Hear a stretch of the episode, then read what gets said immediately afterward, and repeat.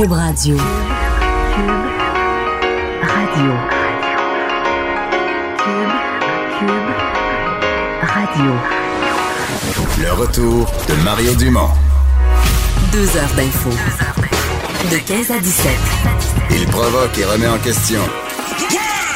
Il démystifie le vrai du faux. Mario Dumont et Vincent Dessureau. Le retour de Mario Dumont. Bienvenue à l'émission. C'est mardi, euh, le 12 mars. euh, belle journée. Pas extrêmement chaud, par exemple. On a hâte que. On ait autant de soleil, mais un petit peu plus de chaleur.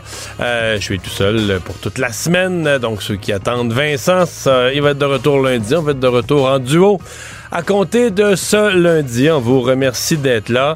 Euh, on surveille évidemment là, au cours des deux heures qui viennent la situation euh, dans le monde de, de l'aviation. Euh, ce matin, on a eu droit à 11h15 à un point de presse du ministre canadien des Transports, Marc Garneau, euh, qui a dit essentiellement qu'il a annulé tous les éléments à son agenda autre que se concentrer sur un suivi euh, de très près de la situation euh, du Boeing 737 euh, MAX 8. euh, et le ministre a fait son point de presse. Je vais vous dire, on l'a senti, on le sentait plus nerveux qu'à l'habitude, un peu plus mal à l'aise qu'à l'habitude.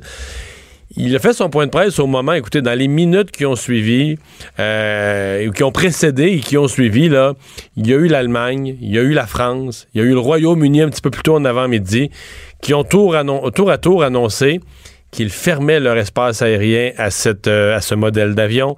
Euh, il y avait eu l'Australie, il y en avait hier quelques-uns, des pays d'Asie, il y en avait quelques-uns hier, mais juste aujourd'hui, il faut ajouter le Mexique, l'Argentine. Écoutez, dans certains cas, ce sont des compagnies aériennes, dans d'autres cas, ce sont des pays carrément, euh, qui donc viennent fermer leur espace aérien. De- d'ex- D'expérience, et là, c'est quelqu'un qui en a déjà fait des points de presse qui parle j'ai eu l'impression, puis là je me risque, j'ai pas parlé à personne de l'entourage de M. Garneau, j'ai pas de confirmation de ça, mais j'ai l'impression qu'entre le moment où il a convoqué son point de presse, il a dit à la presse, 11h15, je vous rencontre à tel endroit, et là il y avait un message, puis c'est spécialiste du, ministère des Transports, et le moment où il a tenu le point de presse à 11h15, j'ai l'impression qu'il a été lui-même déstabilisé. C'est-à-dire que je vous dirais, au moment où il faisait son point de presse à 11h15, il, il se disait, dans sa tête, là, lui, c'est plus le ministre des Transports, c'est l'être humain qui parle, il se demandait je suis en train de faire la bonne affaire, moi, là. Voyant que d'autres pays euh, bougeaient autour de lui, moi, je l'ai senti comme ça. J'ai senti un ministre qui se disait, ouais, c'est ça qu'on a prévu dire.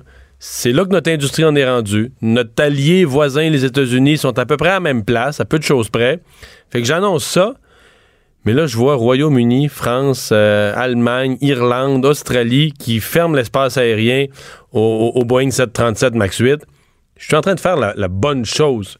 Euh, avec moi, euh, il a assisté au point de presse. En fait, c'est lui qui a posé la première question au ministre des Transports, Pierre-Olivier Zappa. Bonjour, Pierre-Olivier. Salut Mario. On sent, c'est pas un ministre flamboyant, mais c'est un ministre qu'on sent généralement très sûr de lui, le très, très, très calme. Il, il- c'était un tough un matin, ce point de presse-là. On le Il- sentait nerveux. Il était nerveux et c'est un point de presse impromptu qui a été euh, euh, commandé à la dernière minute parce que euh, M. Garneau devait nous parler en après-midi. Il a décidé d'annuler toutes ses rencontres aujourd'hui. Euh, il devait être là pour des événements, pour annoncer des subventions, etc. Il a annulé complètement son agenda de la journée et à la dernière minute, on a appris qu'il allait répondre à nos questions euh, en matinée. Ça s'est passé au CUSUM, à l'hôpital carrément. Euh, il était là pour un événement et là, euh, il est arrivé devant nous, l'air nerveux et, et pas tellement au courant des derniers développements euh, dans toute cette affaire parce que pendant son point de presse, la France annonçait euh, que le, le Boeing 737 Oui, je disais, je disais 8, euh, avant et après, mais il y a même Ouais. eu des annonces pendant, pendant, son là, point de donné, presse. je me suis retourné vers M. Garneau. Je lui ai dit, écoutez, nouvelle de dernière heure, M. Garneau, on a la France, l'Allemagne qui euh, annonce que, que, que le- l'avion est, est interdit de vol. Alors oui, il était un peu surpris et en même temps, je l'ai recroisé, Mario, à la sortie de l'hôpital euh, du point de presse. Je le voyais au téléphone en train de consulter probablement des, des proches euh, et il semblait surpris de la rapidité avec laquelle les autres pays ont décidé d'interdire cet avion-là. Ouais, parce qu'il y a eu un effet domino ce matin. Surtout, en- on pourrait dire en Europe, parce que plus tôt en matinée, on avait eu des pays, euh, des, des compagnies d'Amérique du Sud, en Argentine, au Brésil, euh, qui avaient bougé au Mexique, à Aéromexico. Bon, hier, on en avait eu en Asie, la- la- l'Australie. Mais on a l'impression que sur une période d'une heure ou deux, peut-être accélérée par la décision du Royaume-Uni, il y a eu un effet en cascade là, sur l'Europe. Et là, l'Europe a décidé en bloc d'interdire euh, ce type d'avion. Parce que là, cette c'est l'Europe au complet. C'est l'Europe au complet. Euh, ça a été confirmé là, il y a à peu près une heure. Ce qui a, Pierre-Olivier, des conséquences pour Air Canada, parce qu'Air Canada a beau dire on maintient nos vols, mais on peut plus se rendre à Londres. Là. Ben on, là- on peut plus se rendre en sol européen. On a dû annuler des- plusieurs liaisons, euh, notamment celles qui partent de St. John's, d'Halifax vers Londres, parce que les, euh, les 737 MAX 8 sont interdits là-bas. Donc, c'est Euh, pas seulement, ils n'interdisent pas simplement un décollage à partir d'un aéroport britannique. C'est interdit de vol dans l'espace aérien. Et il est possible également que des passagers canadiens qui sont à l'extérieur et qui devaient rentrer au pays aujourd'hui avec ce type d'avion là qui sont maintenant interdits de vol en Europe, ben qui pourront pas faire le voyage aujourd'hui. Donc c'est un c'est un casse-tête important pour nos transporteurs. Je pense à Air Canada, WestJet, Sunwing sont les trois euh, transporteurs canadiens qui détiennent ce type d'avion. Là ils doivent se revirer sur un 10 cents, si tu me permets l'expression, euh, et tenter de louer peut-être d'autres appareils ou de reconfigurer euh, les horaires des, des autres vols. Alors, moi, je me, je me mets dans la tête du ministre Garneau en ce moment, euh, parce qu'on s'expliquait mal ce matin pourquoi euh, il refusait d'emboîter le pas à l'Europe, à l'Australie, à la Chine. Euh, c'est probablement parce qu'il veut se coller aux Américains. C'est à la décision des Américains. qui, qui ont une position euh, un petit peu curieuse parce que, corrige-moi, je- j'entends les Américains dire à Boeing, il faudra prendre des mesures. Mais bon, dans un restaurant, de dire tes crêpes sont pas tout à fait assez sucrées, il faudrait prendre des mesures pour qu'elles soient plus sucrées la semaine prochaine, c'est une chose. Mais en matière d'aviation, si l'avion est pas sécuritaire, si l'avion est pas 100% top sécuritaire, de dire ouais, il faudra un peu plus tard prendre des mesures. c'est- comme si on disait, euh, tu- avant d'entrer dans ta voiture, ben, écoute, dans quelques mois, on va changer des éléments de ton tableau de bord parce que ça représente des risques importants à ta sécurité. Puis aussi, il y a des éléments de design qu'on va devoir changer parce que euh, on a vu qu'il y a eu des accidents. Donc, quand la FAA sort et dit, d'ici quelques mois, le problème va être, va être réglé, oui, mais entre-temps, qu'est-ce qui se passe? Ces avions-là continuent de voler. Les passagers, évidemment, lisent les nouvelles, sont euh, se demandent s'ils sont en sécurité. Il y a des experts aussi qui se questionnent sur la, sécurité des passagers. Je parlais avec Mehran Ebrahimi, euh, professeur à l'École des sciences de la gestion de l'UQAM un peu plus tôt. Lui disait c'est carrément irresponsable que le Canada continue d'autoriser ces avions-là parce qu'on ne sait pas ce qui se passe avec la technologie du tableau de bord, le fameux système informatique. On ignore si les pas, les, les- les pilotes sont suffisamment formés pour continuer de les opérer, donc connaissent bien Ben, le, en le fait- système. En fait, si on part de ce qu'on sait, on a deux, deux accidents qui se ressemblent. Hein, c'est Oui. au moment du, du décollage, donc dans la montée, l'avion décroche ou l'avion plonge. Dans le cas, au lendemain de, de- de l'accident de, de Lyon, on avait dit si ce système-là, je vais le dire dans mes mots, mais si ce système-là vire fou, là, Oui. le- le- euh, il faut carrément le déconnecter, puis là, on pilote l'avion un peu plus à la main. là, on y va plus à manuel. Est-ce que les pilotes d'Ethiopian Airlines n'étaient pas au courant de ce fait, n'avaient pas été formés à cette procédure? Donc, eux ont vécu la même situation. Ou peut-être qu'ils ont vécu une situation là, complètement différente, on ne le sait pas. Ce que pas- certains experts pensent actuellement, puis ça c'est la, la théorie qui semble actuellement retenue par plusieurs, c'est que les pilotes ont tenté de le désactiver, ce système-là, et ils n'ont pas été capables de le faire. Est-ce que c'est parce qu'ils n'avaient pas la compétence? Est-ce que c'est parce qu'ils n'avaient pas l'expérience? ou- Ou est-ce qu'il n'est pas désactivable? C'est la question. Puis cette question-là, euh, c'est la question de fond. Euh, Est-ce que c'est l'avion le problème? Est-ce que c'est les pilotes ou c'est un peu des deux? Mais si c'est les pilotes, c'est néanmoins Boeing parce qu'on avait dit après euh, l'accident de Lyon, il faut que les pilotes, qui, tous les pilotes qui, dit, qui, qui sont aux, commandes de ce genre Ouais. d'avion-là connaissent toute la procédure en pareille circonstance, ce qui aurait visiblement ici pas été le cas. ça a été une erreur en partant de la part de Boeing parce que quand ils sont arrivés avec cette nouvelle génération d'avions, ils sont allés voir les transporteurs aériens. Ils leur ont dit Hey, on a une bonne nouvelle pour vous. Vous achetez nos avions et vos pilotes qui étaient formés sur la génération précédente vont pouvoir continuer de les opérer sans suivre ça, des ça, cours. ce matin, j'avais à l'émission, moi, un expert du bureau de la sécurité, d'un Oui. retraité du bureau de la sécurité dans les transports qui me disait ça, là, c'est totalement faux. C'est un avion très différent avec des configurations. Si on garde le chiffre 737, là, pour le commun des mortels, ça peut avoir l'air d'être le même avion, mais c'est vraiment pas le cas. C'est vraiment une autre technologie, une autre génération complètement. là. Complètement. Euh, je parlais aussi avec des pilotes qui ont opéré des 737 MAX et qui ont opéré l'ancienne génération. C'est radicalement différent. Euh, et ils se demandent si Boeing, c'était un argument de vente finalement auprès des compagnies aériennes. Le fait de ne pas avoir besoin de reformer les- Exactement, les parce que ça coûte cher la formation. Il faut envoyer ces pilotes-là pendant des semaines, voire des mois dans des simulateurs de vol. C'est des coûts importants. Alors, cet argument de vente de Boeing aujourd'hui, ben, on constate que c'est peut-être une des raisons, un des facteurs euh, qui explique les, euh, les tragédies aériennes qu'on a vécues. Et il faudra voir comment l'entreprise va réussir à se relever parce que là, euh, tu t'imagines. Ouais, L'action tombe toujours. Là, hein? L'action 5-6 hier, un autre 6-7 aujourd'hui. aujourd'hui. Là, on parle de 20 milliards en capitalisation boursière qui partent en fumée. La, la confiance du public, la confiance des scientifiques et celle des milieux financiers est fortement ébranlée. Là.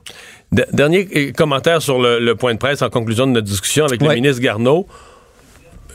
On s'entend qu'au sortir de son point de presse, il n'a pas fermé la porte à ce qu'en cours de journée aujourd'hui, il puisse revenir avec une autre décision. Donc, il y a, il a présenté ça comme faire le point. Il n'a pas dit que c'était une décision finale. Hein? Il n'a pas dit que c'était une décision finale. Il y avait une rencontre avec un panel euh, de spécialistes en sécurité aérienne cet après-midi. Je présume des représentants des transporteurs aériens, d'Air Canada par exemple. J'étais en contact avec des membres de son entourage il y a quelques minutes seulement. On m'a dit il n'y a pas euh, de mise à jour de prévu euh, pour l'instant. Il n'y a pas de point de presse, mais la situation pourrait changer. Alors on laisse la porte ouverte et il est possible que ce dossier-là évolue parce qu'on le constate tous, la pression s'accentue sur le ministre des Transports. Ouais. En même temps, si le Canada bouge, là, lui accentue la pression sur les États-Unis aussi, là. Exactement. Et est-ce que, les États-Unis pourraient bouger avant? C'est la question qui se pose. Ils n'ont pas l'air partis euh, pour ça.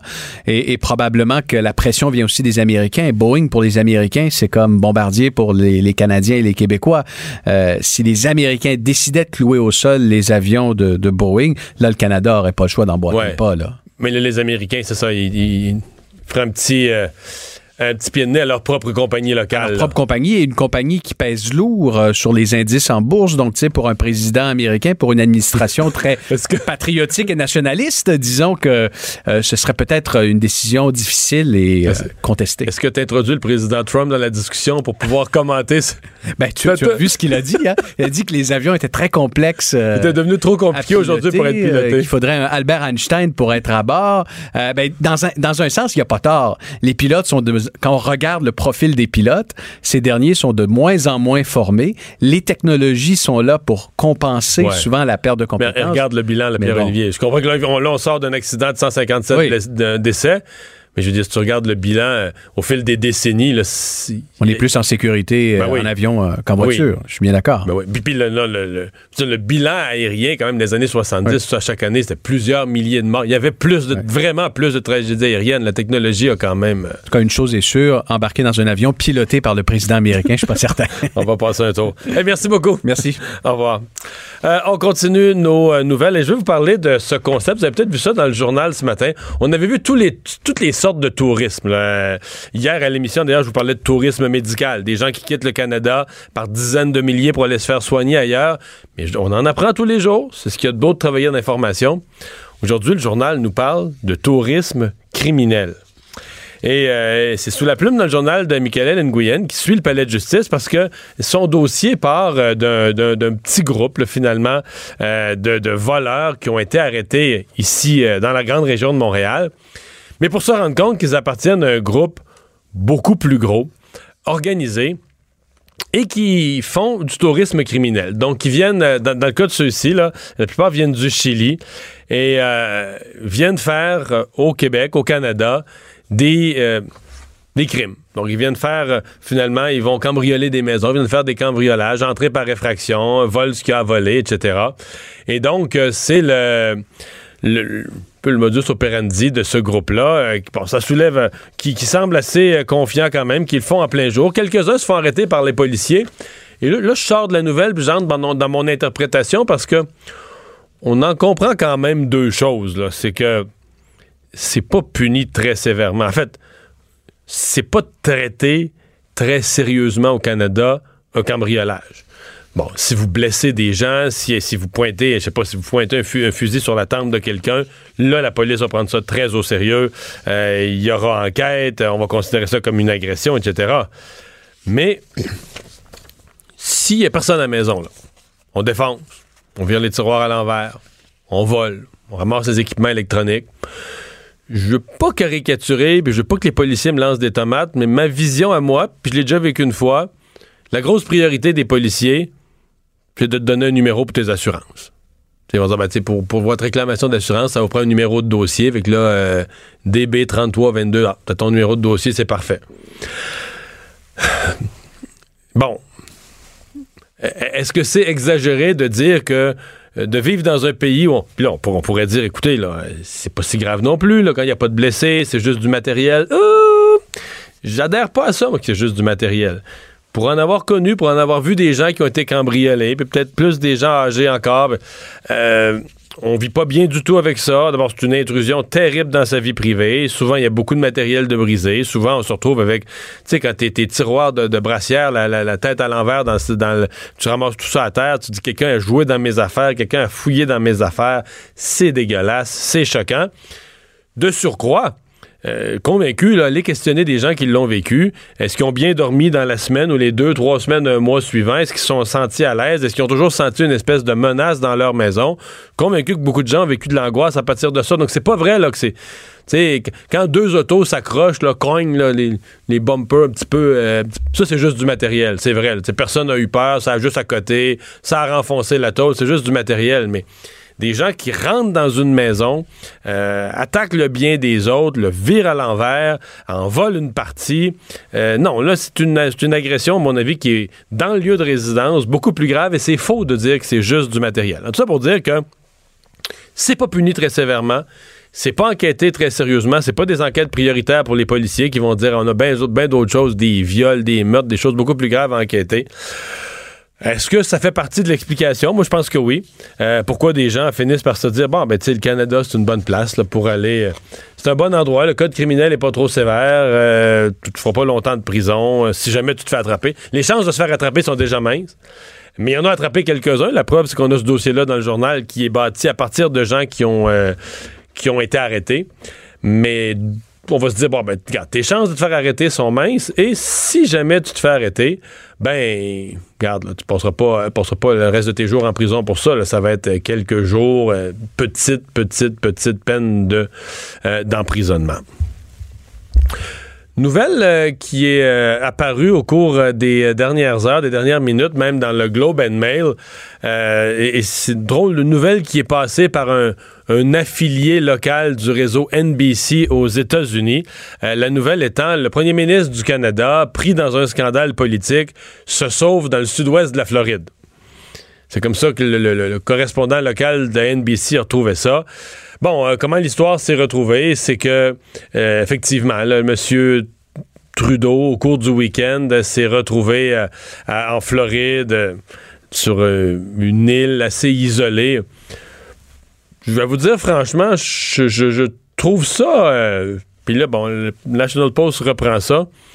Je trouve ça personnellement un petit peu hors limite, euh, dans le sens que le premier ministre a le droit à ses vacances et je pense qu'on comprend tous que le premier ministre, M. Trudeau, euh, peut pas aller faire ses vacances dans un tout inclus avec monsieur, madame, tout le monde. Je pense qu'il aura pas la paix. Je pense que s'il veut se reposer, il va avoir du temps tranquille avec ses enfants il est comme forcé ou coincé à trouver euh, des petits lieux tranquilles. Bon, euh, est-ce que oui, je comprends qu'il y a eu l'affaire SNC Lavalin, là, mais c'est la semaine de relâche pour ses enfants aussi, probablement. Est-ce que, est-ce que pendant cette période-là, vacances qui ont dû de toute façon être dérangées parce qu'il était tout le temps au téléphone, mais de dire qu'il se sauve d'une crise politique intérieure, non, là, il s'en sauvera pas. Je veux dire, euh, on va en reparler, puis le Parlement va siéger, puis il va y avoir d'autres périodes de questions. Par bout de ligne, il va arriver une élection, puis si les gens, si les gens sont trop choqués de ça, les gens vont avoir le choix de pas voter pour lui.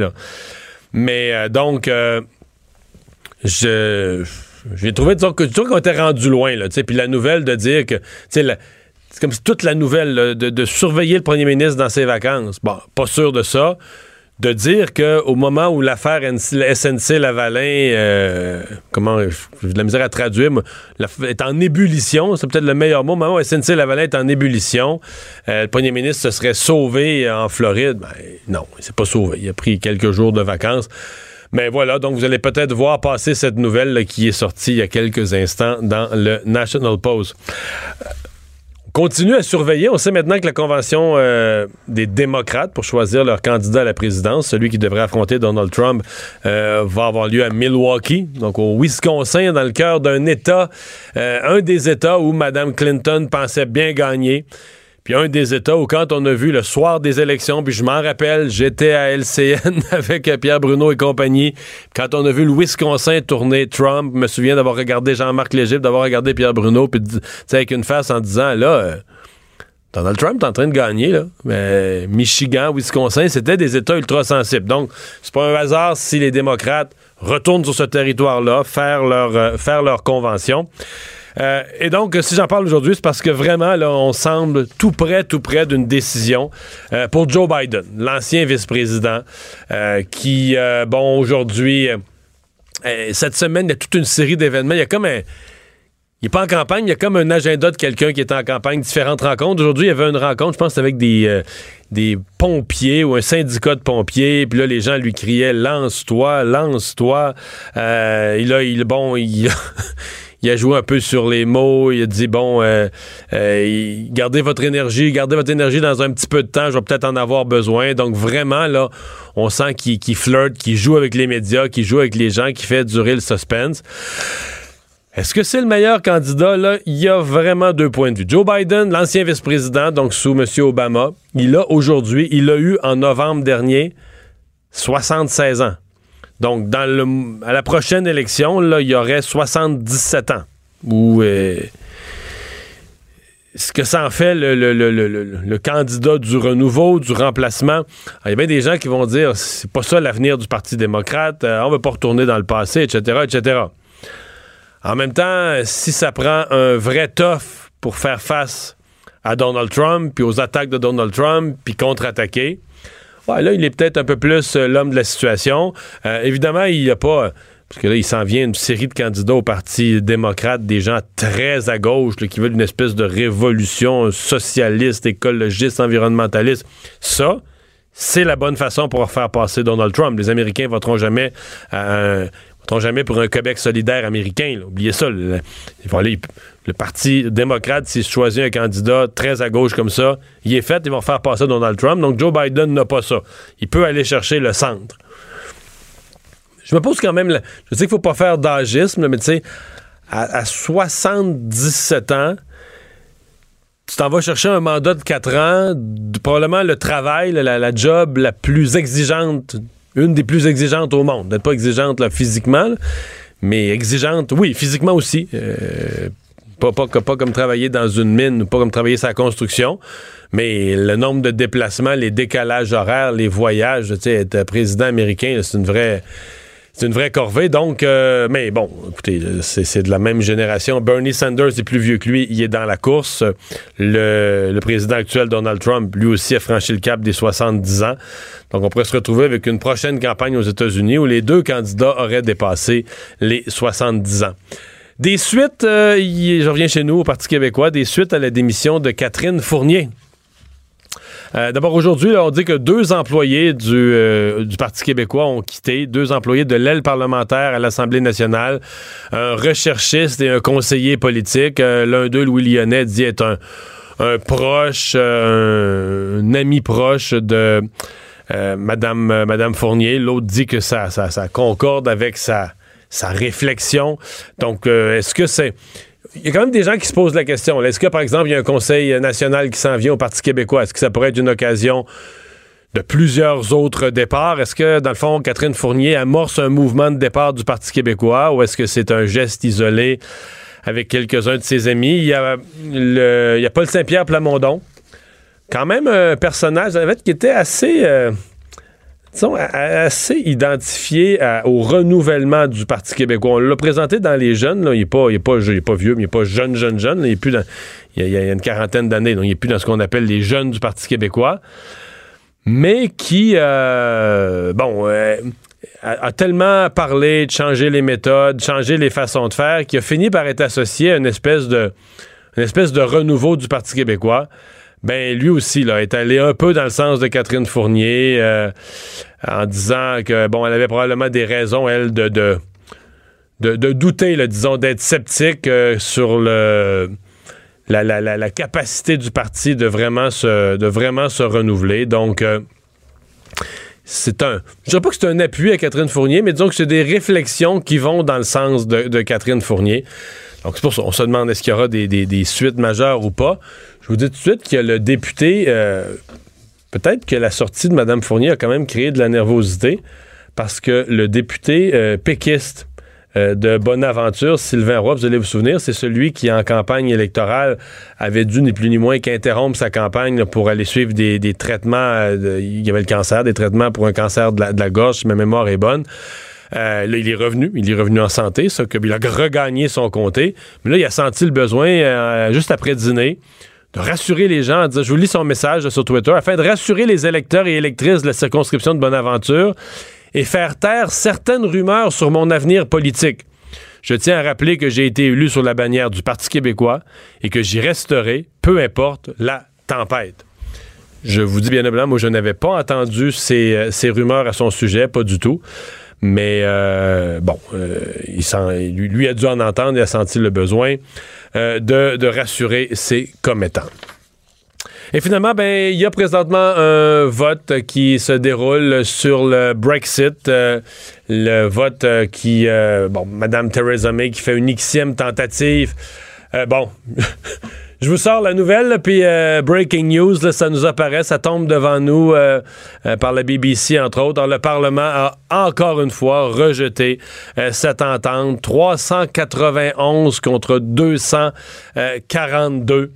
Euh, je vous dis, on est vraiment, vraiment, vraiment à chaud. Le vote vient de sortir. J'allais vous dire, bon, Theresa May avait réussi. On disait même qu'elle avait, moins de voix aujourd'hui, tellement qu'elle avait parlementé longtemps hier pour obtenir des concessions du côté de l'Union européenne. Elle avait quand même un accord qui comportait certaines différences. Bon, ils avaient une. Ils avaient fait une, une analyse juridique du dossier qui démontrait, bon, qui, il y avait encore certains risques pour le Royaume-Uni. Donc, le Parlement britannique vient de rejeter à nouveau une autre, une autre tentative, un autre effort pour Mme Theresa May et un autre échec pour elle. Donc, on verra comment. Elle est en train de réagir à l'heure actuelle, d'ailleurs, à la Chambre des communes.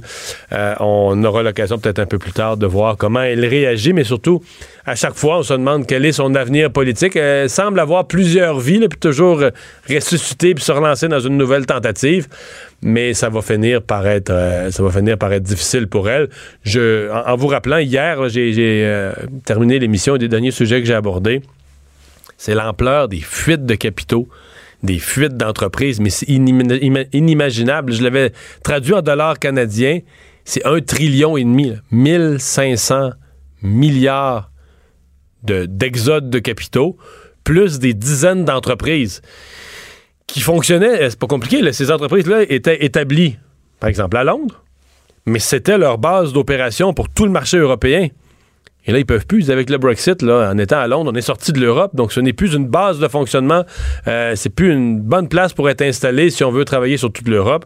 Donc, il y en a qui sont rétablis à Berlin, il y en a qui sont rétablis à Paris, il y en a qui sont rétablis euh, au Luxembourg, à différents endroits. Ils sont répartis à travers l'Europe, à Francfort, en Allemagne, mais euh, des déplacements, donc des fuites de capitaux et d'entreprises absolument terribles pour le Royaume-Uni. Le retour de Mario Dumont l'analyste politique le plus connu au Québec. Cube Radio. Cube Radio. Autrement dit. L'industrie québécoise des boissons alcooliques, qui depuis un certain nombre d'années s'est donné d'abord un code d'éthique, mais aussi un conseil d'éthique pour l'appliquer, pour surveiller les, euh, les, les, bonnes pratiques en la matière.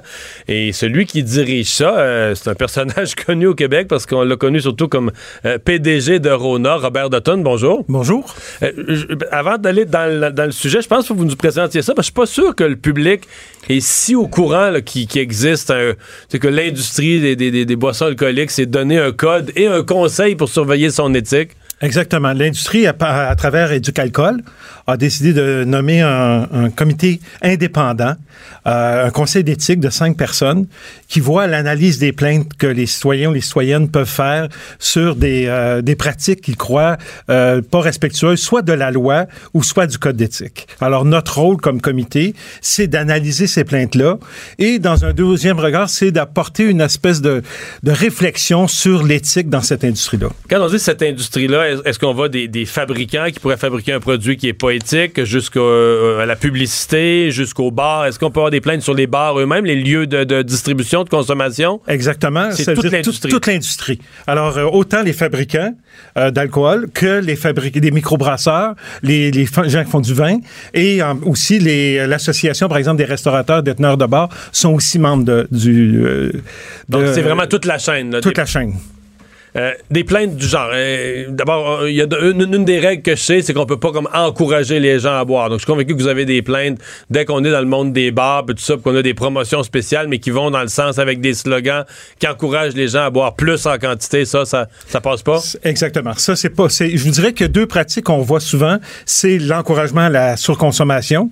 Et la deuxième pratique, c'est d'utiliser euh, des, euh, du sexisme ou euh, des annonces à caractère sexuel pour encourager la consommation de boissons. Alors, c'est des Ça, deux. c'est contre le aspects. code d'éthique aussi? Ça, c'est contre le code d'éthique. L'encourager les, les gens à consommer euh, ou à surconsommer, ça, ça fait aussi partie de la loi. Ça, c'est dans la loi. Ça, c'est dans la loi. Donc, vous, vous- quoi, les gens vont sur votre site, Les gens vont sur notre site, ils vont nous écrire, vont nous envoyer une lettre. il y a un processus de plainte. Il y a un euh, processus de plainte formelle. Euh, Allez sur le site, vous allez le voir. Et à ce moment-là, ils portent à notre attention euh, un fait qu'ils ont vu ou un événement qu'ils ont vu qui, d'après eux, ne respecte pas la loi. Qui porte plainte? Est-ce que ce sont des compétiteurs euh, qui vont porter plainte contre le bar de la rue d'à côté qui trichent ou est-ce que ce sont des, des parents qui sont inquiets pour leurs jeunes ou des citoyens plus avertis qui, qui se disent, ben voyons, ça n'a pas de bon sens cette affaire-là? ou- Le, le processus est confidentiel. Le comité, on n'a pas accès à savoir qui a porté. Ok, vous le voyez porté même plainte. pas. On le voit Vous pas. voyez la plainte. On voit la Le- plainte puis on analyse la plainte. Mais là, est-ce que vous avez des enquêteurs? Parce que là, vous recevez une plainte, quelqu'un, mettons, moi, je me plains contre un bar, là, je vais alléguer des faits, mais je sais pas. Qui va vérifier la, la véracité, la fiche, qu'est-ce qu'elle est vraiment? Est-ce que. quel- Ben, avez- on a des gens euh, chez Éducalcool qui vont vérifier ça pour nous. Évidemment, on n'a pas d'équipe là pour se rendre sur place. ou- Alors, dès qu'il y a une dénonciation, on regarde la plainte, on vérifie qu'elle est exacte. Si elle est exacte, à ce moment-là, on va communiquer avec euh, le- la personne responsable de l'établissement, ou soit un bar ou un fabricant de boissons, puis euh, on va expliquer que bon, on a une plainte, puis euh, est-ce qu'il y aurait avantage à corriger ça? Est-ce que vous avez juste un pouvoir de persuasion ou vous avez un pouvoir coercitif? Est-ce que vous- Non, un pouvoir de persuasion, un peu comme le conseil de presse. Donc, on est là pour dire, vous n'avez pas, vous avez pas respecté le code d'éthique. Si en plus, il n'a pas respecté la loi, on va transférer la plainte à la régie des alcools, des courses et des jeux. Mais c'est plus vous qui agissez à ce Mais moment-là. c'est pas nous que nous, on n'a aucun pouvoir de coercition, là, ou de pénaliser. Est-ce que vous avez un pouvoir qui n'est pas de coercition, mais comme le conseil de presse, là, de, de, de diffusion du problème? Est-ce que vous pouvez mettre un exemple, un, un bar dans une région serait vraiment. Il se foutrait de vous autres, il respecte pas les lois, il respecte pas les règles. Est-ce que vous pourriez faire- mettre un commun. D'abord, dire publiquement qu'il est un mauvais garnement pour mettre une certaine pression auprès du. Tu sais, via l'image publique. Est-ce que ça, vous avez accès à ça? Exactement. Ce qu'on fait aujourd'hui dans la, la production du rapport annuel du, du con- du co- Conseil, c'est justement de mettre chacune des plaintes qu'on a reçues. Cette année, en 2018, c'est deux, c'est 10 plaintes. Et donc, on expose Donc, les c'est 10 pas un plaintes. million de plaintes, là. Non, non, c'est 10 plaintes. C'était moins que l'an dernier. L'an dernier, suite au phénomène MeToo et euh, la mort de Athéna Gervais là, sur la consommation de boissons sucrées, ça avait amené un nombre de plaintes plus important. On était allé à 20. Cette année, on est à 10. 5 pour des questions de bar, 5 sur des fabricants de boissons. En général, les gens sont assez co- euh, coopératifs et, et- et corrigent la situation. OK, donc dans la plupart des cas, les gens se sont. Quand vous leur avez euh, mentionné la plainte, ils se sont conformés. Les gens sont bonne volonté. sont conformés. J'allais vous en parler du cas des c'est les, boissons sucrées. Parce que finalement, Santé Canada a réglementé ça. Donc là, maintenant, il y a une nouvelle règle. Mais est-ce que ça vous a donné une surcharge de travail, ces, ces, immenses canettes de boissons très fortes, là, puis qui, bon... euh, on en- gros, là, un mathématicien m'avait dit c'est à peu près 5 sixièmes d'une bouteille de vin. C'est Ouais. plus que les trois quarts d'une bouteille de vin, le jeune qui boit sa canette au complet. É- Écoutez, où a été la frustration pour nous, c'est que ça faisait longtemps qu'on dénonçait ça Ah oui? auprès des gouvernements et personne n'agissait. En fait, ça a pris un décès d'une jeune fille pour que les gouvernements bougent. Alors ça, ça nous a un peu... Mais donc, avant le décès, Ah ben oui, vous, ça faisait longtemps qu'on on- on soulevait, parce qu'un de notre rôle de soulever, de dire, écoutez, attention là. Alors ça, ça a été pour nous la plus grande frustration. Maintenant, il y a des recommandations aussi. La loi 170 que le gouvernement libéral a approuvée, euh, on avait fait 10 recommandations, on en a retenu une. Il y a des choses qu'on n'a pas retenues qui nous, euh, qui nous déçoit beaucoup. Sauf un que, exemple d'une d'une Bon, proposition. utilisation du sexisme et des, ou des, euh, des annonces à caractère sexuel pour... OK, là, je euh, comprends. Donc, c'est quelque chose qui est déjà dans votre code d'éthique, mais vous seriez souhaité que ce soit imbriqué dans la loi exactement. pour, Et- mettre, pour donner plus de force. Exactement, donner plus de force à la régie aussi. Toutefois, euh, depuis euh, quelques semaines, on fait partie du comité consultatif de la régie des- d'alcool des jeux. Euh, donc, avec Madame Lassard, avec qui j'ai- je suis en contact, on va faire partie, on essaie de reprendre nos revendications, nos points sur lesquels on croit que le gouvernement devrait porter une attention et on a une bonne écoute. Mais il doit quand même avoir un peu de tension dans le sens que c'est le principe d'une industrie qui s'autodiscipline, là. Exactement. Donc, l'industrie veut s'autodiscipliner parce que l'industrie veut garder une bonne image, l'industrie veut pas avoir de troubles avec le gouvernement, donc elle veut montrer que, elle veut dire au gouvernement, t'as pas besoin de venir me fouetter, là, j'ai mis en place des mécanismes pour, des mécanismes pour surveiller moi-même mes mauvais garnements. Mais en même temps, euh, si vous y allez trop fort, l'industrie elle-même va régimber, elle va dire, ben là, vous nous faites perdre des ventes, vous nous faites perdre de l'argent. les- Non, vous avez pas, C'est-à-dire que le mandat pas cette pression-là? Non, je sens pas cette pression-là. En tout cas, depuis un an, moi, j'ai pris la place de Claude Bélan, là, qui était là depuis le début en 2006. Depuis un an, moi, sens- on a un code d'éthique. Ils se sont donné des règles. On nous demande de les euh, de juger si les plaintes sont convenables. Et à l'heure actuelle, je pense que c'est des grands garçons là, ou des grandes filles. Là, je pense que c'est des gens qui savent ce qu'ils font. Or, euh, notre rôle, nous, c'est des, c'est d'analyser les plaintes et de les conseiller aussi, essayer de les faire réfléchir sur les normes d'éthique. Ouais. Euh, C'est quand même tout un. je- en fin de semaine, je bois une bière de microbrasserie. Je pense, je- j'aime bien tous les produits québécois. Je pense que celle-là venait des îles de la Madeleine. Je pense pas me tromper. Et il y a une petite étiquette qui vient avec, qui dénonce les règles québécoises en disant, ben c'est parce que une bière forte. Mais c'est pas des bières que tu consommes, tu bois par caisse de 12, là, mais des bières de dégustation. Là, il explique que les bières de dégustation québécoises, contrairement en Europe, si tu veux dépasser tel pourcentage d'alcool, tu peux pas, faut que tu te soumettes. Et là, donc, eux se plaignent de la rigidité, là, du. fait que d'un côté, on dit, il faut mettre des règles plus sévères parce qu'il y en a qui veulent vendre des canettes euh, 12 pouces de haut à des, à des ados, là, tu sais. Oui. Mais de l'autre côté, d'autres qui veulent faire du produit de microbrasserie, de dégustation, puis tout ça, sont pris avec ces, sont contraints avec ces règles-là, puis s'en s'en plaignent aussi. Mais il faut dire que l'Association des microbrasseurs fait partie euh, du- du- de l'industrie, de, De l'organisation. du et de l'organisation. Donc, il peut en avoir un, effectivement, j'ai pas tous les détails, mais la- l'Association des microbrasseurs fait partie de, d'Éducalcool. Donc, ils, ils participent à, Ouais. vos, euh, à vos travaux. Vous ennuyez pas de, de Rona, du monde de la quincaillerie? Pas du tout, je suis très heureux au HEC, ce que je fais présentement. Vraiment Ouais. très heureux. Ouais. Robert Dutton, merci beaucoup d'être venu nous voir aujourd'hui. Bienvenue, ça fait plaisir. Au revoir. Le retour de Mario Dumont. Joignez-vous à la discussion. Appelez ou textez 187 Cube Radio. 1877 827 2346. Le buzz de Vincent Dessureau. Mais c'est le buzz d'Élise Jeté aujourd'hui. Bonjour, Élise. Bonjour Mario. Alors, euh, une femme qui a oublié un bagage important avant de prendre l'avion. Assez important. euh, ça se passe en Arabie Saoudite. En fait, il y avait un avion qui décollait de l'Arabie Saoudite pour se rendre en Malaisie. Et là, euh, l'avion a décollé, l'avion est dans les airs et la dame se rend compte qu'elle a oublié son bébé à l'aéroport. Donc son bébé euh, était toujours euh, là-bas dans son euh, siège de bébé et elle elle était dans l'avion en route pour la Malaisie.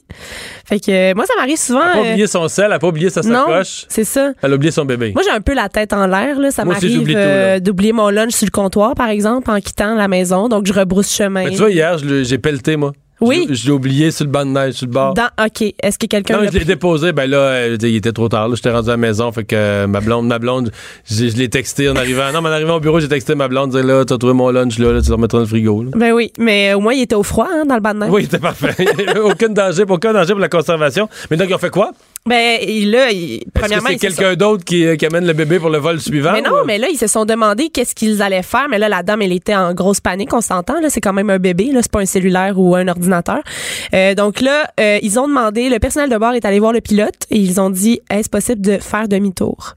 Et là, ils ont dit, ben là, euh, que- quelle raison pourrait motiver qu'on retourne en Arabie Saoudite?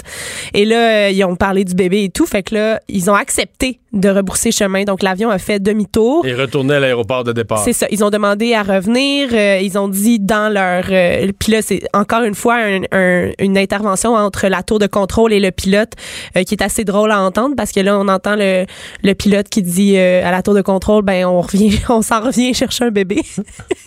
euh, puis là, euh, ils ont dit que c'est la première fois que ça leur arrivait. Ben, parce que on s'entend que c'est assez in- inhabituel. Et euh, elle a retrouvé son enfant. On dit pas il était dans quel état, il était où, euh, si quelqu'un s'en était occupé. Ça, faut se méfier parce que probablement que c'est le genre d'affaire où dans toute l'histoire, là, où tout est épouvantable, là, ça se peut que le bébé a dormi tout ça. Tout ça a pris trois heures et demie, le bébé a dormi tout le long, puis il l'aurait jamais su, puis il a jamais paniqué. Peut-être Ouais, qu'il s'en est jamais rendu Peut-être qu'il s'est compte. réveillé tout seul, il avait faim puis qu'il a paniqué, là. Mais des fois, là, dans des affaires de même, c'est étonnant comment. Mais oui. Mais moi, c'est juste que je me dis, tu sais, si tu t'en vas prendre l'avion, il y a quand même beaucoup de temps entre le moment où tu entres Non, dans l'avion sais, sais. et le moment où tu décolles et t'es rendu dans les airs. T- Elle a Comme- pas allumé avant, là. Tu sais, comment ça se peut? Moi, c'est ça qui me, qui me, qui me sidère, là. Il me semble qu'il me manque quelque chose. Ben, tu sais, Puis, c'est pas une pas juste ça, c'est que si j'allais prendre l'avion avec un bébé, dans les jours qui précèdent, vous dire, moi, je, je- je me pose beaucoup de questions, peut-être trop, là. mais non, mais dans les jours précédents, je me demanderais comment ça va être dans l'avion, comprends, comment je vais l'installer. Parce que Oui. généralement, un petit, tu prends pas de, tu prends pas de siège pour lui, là, tu l'assois sur tes genoux, mais c'est un peu compliqué. Fait comment une fois dans l'avion, tu te dis pas, ah ben oui, mais tu sais, mon problème là, de, de comment j'allais installer le bébé sur mes genoux, finalement, je l'ai Finalement, je l'ai, je l'ai Finalement, pas, je ce l'ai plus, ce problème-là. Elle s'est libérée d'un problème. Elle trouvait Ouais, ça trop angoissant, fait qu'elle l'a laissé à mais l'aéroport. donc, ils sont vraiment retournés. Mais Ils sont retournés chercher le bébé, ouais. Ça, là, moi, je l'ai jamais vécu. Mais tous ces. Tout, exemple, ben, il y a du monde parce qu'ils embarquent, sont sous, ils font les caves, ils veulent se battre. Oui. Tout ce qui oblige l'avion à retourner pour des conneries. Je je parle pas si quelqu'un fait un infarctus, ou- mais à arrêter en chemin ou débarquer. Je veux pas m'imaginer. Comme, toi, tu t'en vas, t'es en vacances, t'es à l'heure, t'es assis, t'as ton Oui. hôtel, t'arrives, t'as prévu souper à destination, tout est parfait, tu fais un beau voyage. S'il y a un bris mécanique, s'il y a quelqu'un de malade, moi, je me bats pas contre la vie. là. Les urgences arrivent, les imprévus arrivent. sûr, ben oui. Mais si un cave provoque. un- Parce que là, en aviation, tu parles jamais d'un retard de 2-3 minutes. Là. Non, c'est, plusieurs heures, là. C'est ça, là. Tu vas rater. C'est sûr que tu rates quelque chose. Tu veux-tu y arracher la tête? C'est pas comme un road trip où tu, euh, tu sais, si t'as besoin d'arrêter faire pipi, euh, ça, ça retarde quatre personnes, là. euh, tu retardes pas mal, tu retardes beaucoup de monde si c'est un Boeing, là, tu sais. Mais je sais pas comment ça se passe. Il y en avait eu un là, récemment, là, quelqu'un, je pense, il a embarqué sous. C'est un avion qui s'en allait en vacances dans le sud. Oui, il a dû payer une grosse amende de Ah ouais. plusieurs milliers de dollars. Mais en même temps, mais oublie l'amende. Ça, Ouais. ça, c'est des semaines ou des mois après qu'ils ont fait payer ça.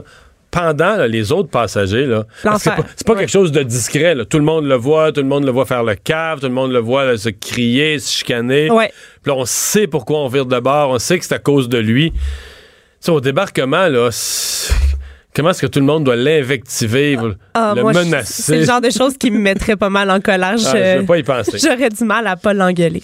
Alors, euh, quelqu'un qui avait un truc euh, savant quand même pour survivre. Oui, euh, en fait, c'est un Allemand qui était en voyage en Nouvelle-Zélande, puis il a survécu des heures en mer agitée grâce à un truc qu'il avait déjà vu sur Internet. Moi, je suis sauveteur de formation. Quand j'étais adolescente, j'ai été sauveteur pendant 10 ans dans les piscines.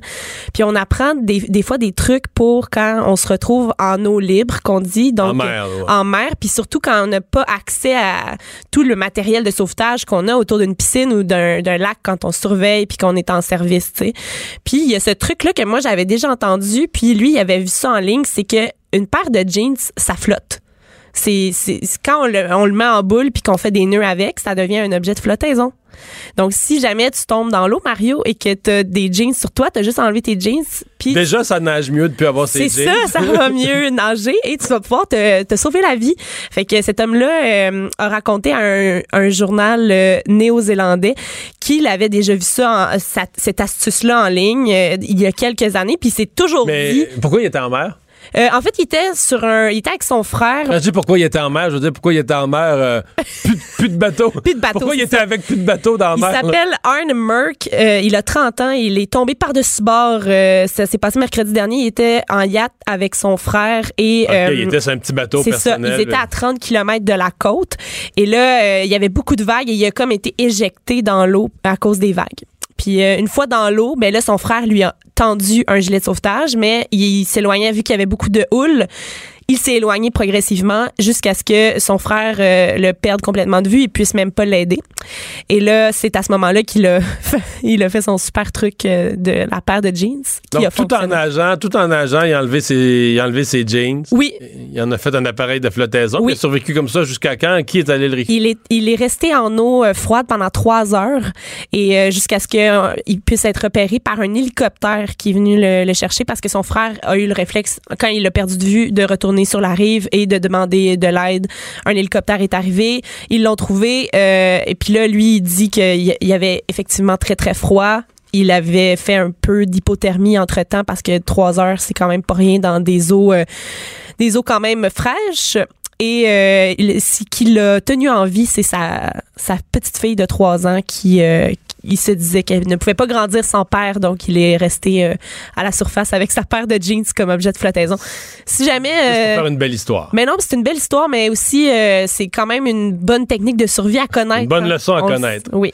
Euh, les États-Unis, ça, celle-là, je l'ai vu passer, par exemple. Les États-Unis qui sont vraiment brassés, en fait, les grandes universités prestigieuses Oui. qui se font brasser par un scandale de, de pots de vin. Ça fait beaucoup jaser et il y a entre autres deux actrices hollywoodiennes qui ont été inculpées dans ce scandale-là pour des pots de vin, pour des admissions universitaires pour leurs enfants.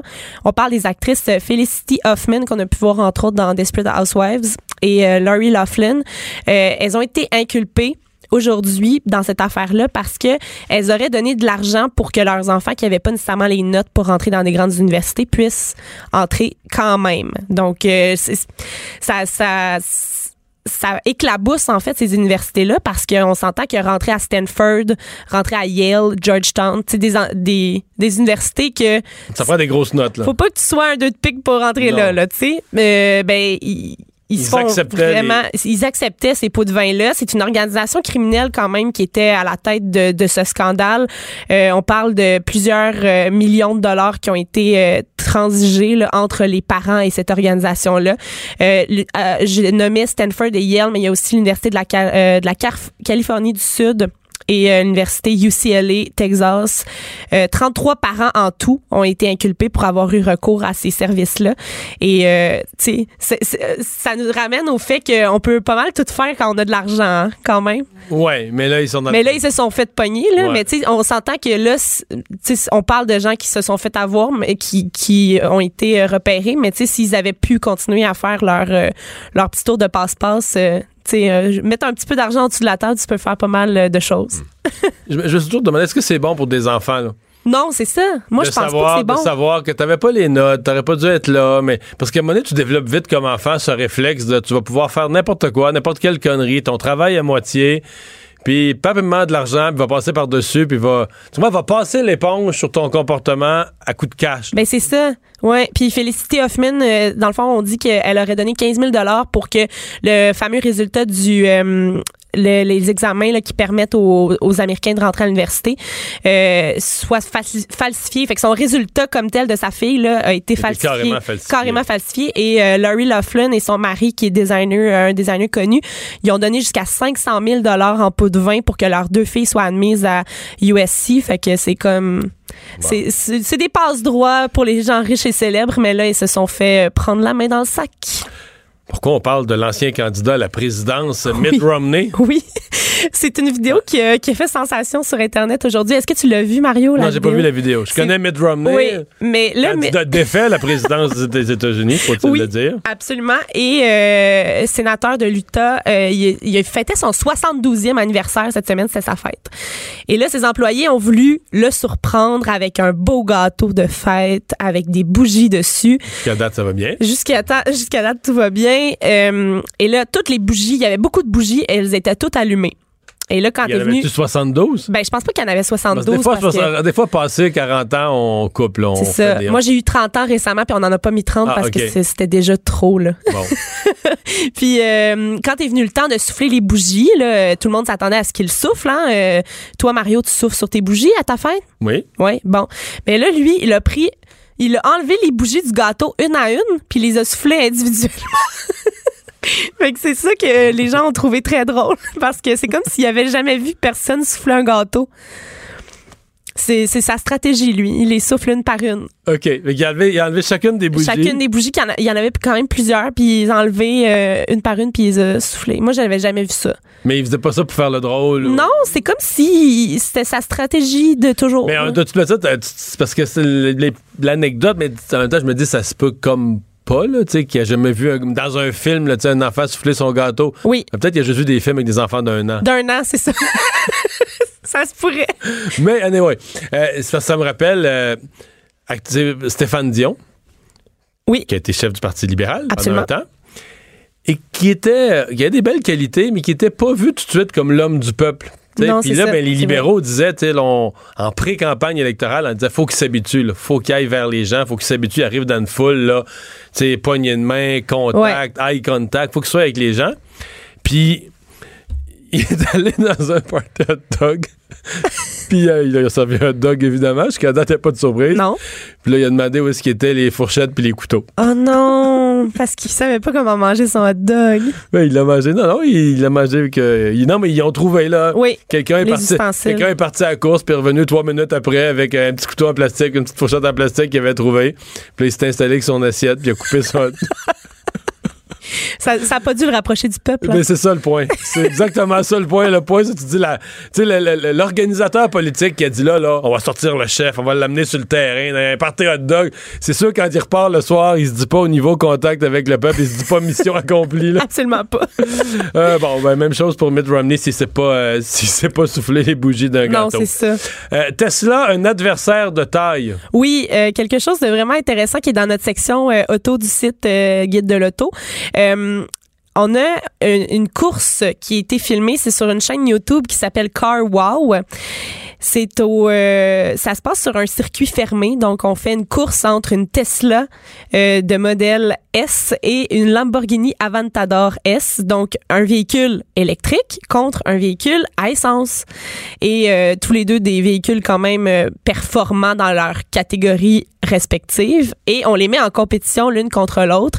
Et là, c'est vraiment intéressant parce que le véhicule électrique est en train de prendre beaucoup euh, de place dans nos euh, dans nos vies de plus en Mais plus. Puis- Tesla, c'est pas un véhicule électrique ordinaire. Ce je sais pas, j'ai jamais conduit, mais ce qu'on dit, c'est que c'est vraiment des.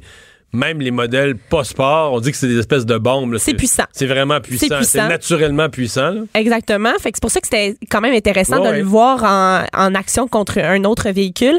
Et là, on peut voir euh, la vidéo sur euh, notre site web du Journal de Montréal, Journal de Québec. On voit la course entre les deux véhicules et les deux pilotes euh, qui sont vraiment excités de faire cette course-là. Et euh, le chrono, euh, le, le chrono termine. euh, quand même serré, mais le véhicule à essence gagne la, La- la- course. mais c'est quand même une Lamborghini, là. oui, la Lamborghini gagne, mais euh, ce qui est vraiment intéressant, c'est de voir que la- le véhicule électrique, électrique réussit quand même à chauffer les fesses de l'autre véhicule. Bon. Mais Course. Ils ont, ils ont quand même pas pris une Nissan Leaf. là. Non, c'est ça. Non, je sais pas, j'ai jamais conduit Tesla, mais je, je connais quelques personnes qui en ont, puis qui, même les premiers modèles qui disaient la première chose qui frappe, là, Ouais, c'est que tu pèses sa pédale, puis ça, ça décolle. là, non, ça avance. ça. J'aurais, j'aurais sûrement perdu, moi aussi, avec ma, mon, ma Hyundai Accent à côté. là. Peut-être, oui. Euh, une carême de bonne bière? Oui. Est-ce que tu euh, respectes le carême, toi, euh, Mario? Hmm, non. Non, hein? parce que c'est quand même long. Je c'est- pense qu'il a commencé. là, Oui, c'est euh, ça. C'est 46 jours hein, qui- qu'il faut euh, qu'il faut respecter des certains euh, certaines euh, certains règlements d'alimentation et il y a un homme en Ohio qui a décidé de faire un carême 2.0. Euh, lui son carême c'est que il va rien manger pendant les 46 jours sauf de la bière. Voyons. Ouais, il va consommer seulement de la bière durant le carême. Fait que c'est ça. Je, sais, je connais la vieille joke en, termes de calories qu'une bière, c'est un steak, là. Mais d'après moi, c'est quand même pas une alimentation équilibrée. T'as pas les quatre groupes, là. T'as pas les quatre groupes. Je suis pas sûre que t'en as un, en fait. Euh, T'as le groupe. T'as euh, des céréales. Il y a des céréales, mais je- à part les produits céréaliers, je pense pas que t'as quoi que ce soit d'autre. Euh, donc, le jour de Pâques, c'est le 21 avril cette année. Donc, c'est ça s'en vient pas tant que ça euh, rapidement. là. fait que là, lui, Mais il le fait, là. lui, il le fait. Fait que c'est sa diète houblonnée qu'on nous dit sur, sur la chaîne de télévision WKRC euh, qui est basée à Cincinnati. Et là, euh, lui, c'est un vétéran de l'armée. Il Mais veut... une euh, question comme ça, c'est combien de bières par jour? Y a-tu une. y a-tu établi une quantité, une diète qui lui permet de. Non, mais il dit, il dit pas, il dit juste qu'il il, il va s'abreuver d'eau et de bière en alternance, euh, puis qu'il va être suivi par son médecin durant sa procédure. puis là, ça fait juste cinq jours qu'il a commencé, puis il dit qu'il a déjà perdu 12,5 livres. Fait que Il perd du poids. il perd du poids en faisant ça, mais on s'entend qu'il mange rien là. Ouais. Tu sais, ça a beau être de la bière, ça, ça reste un- une diète liquide là, si on veut.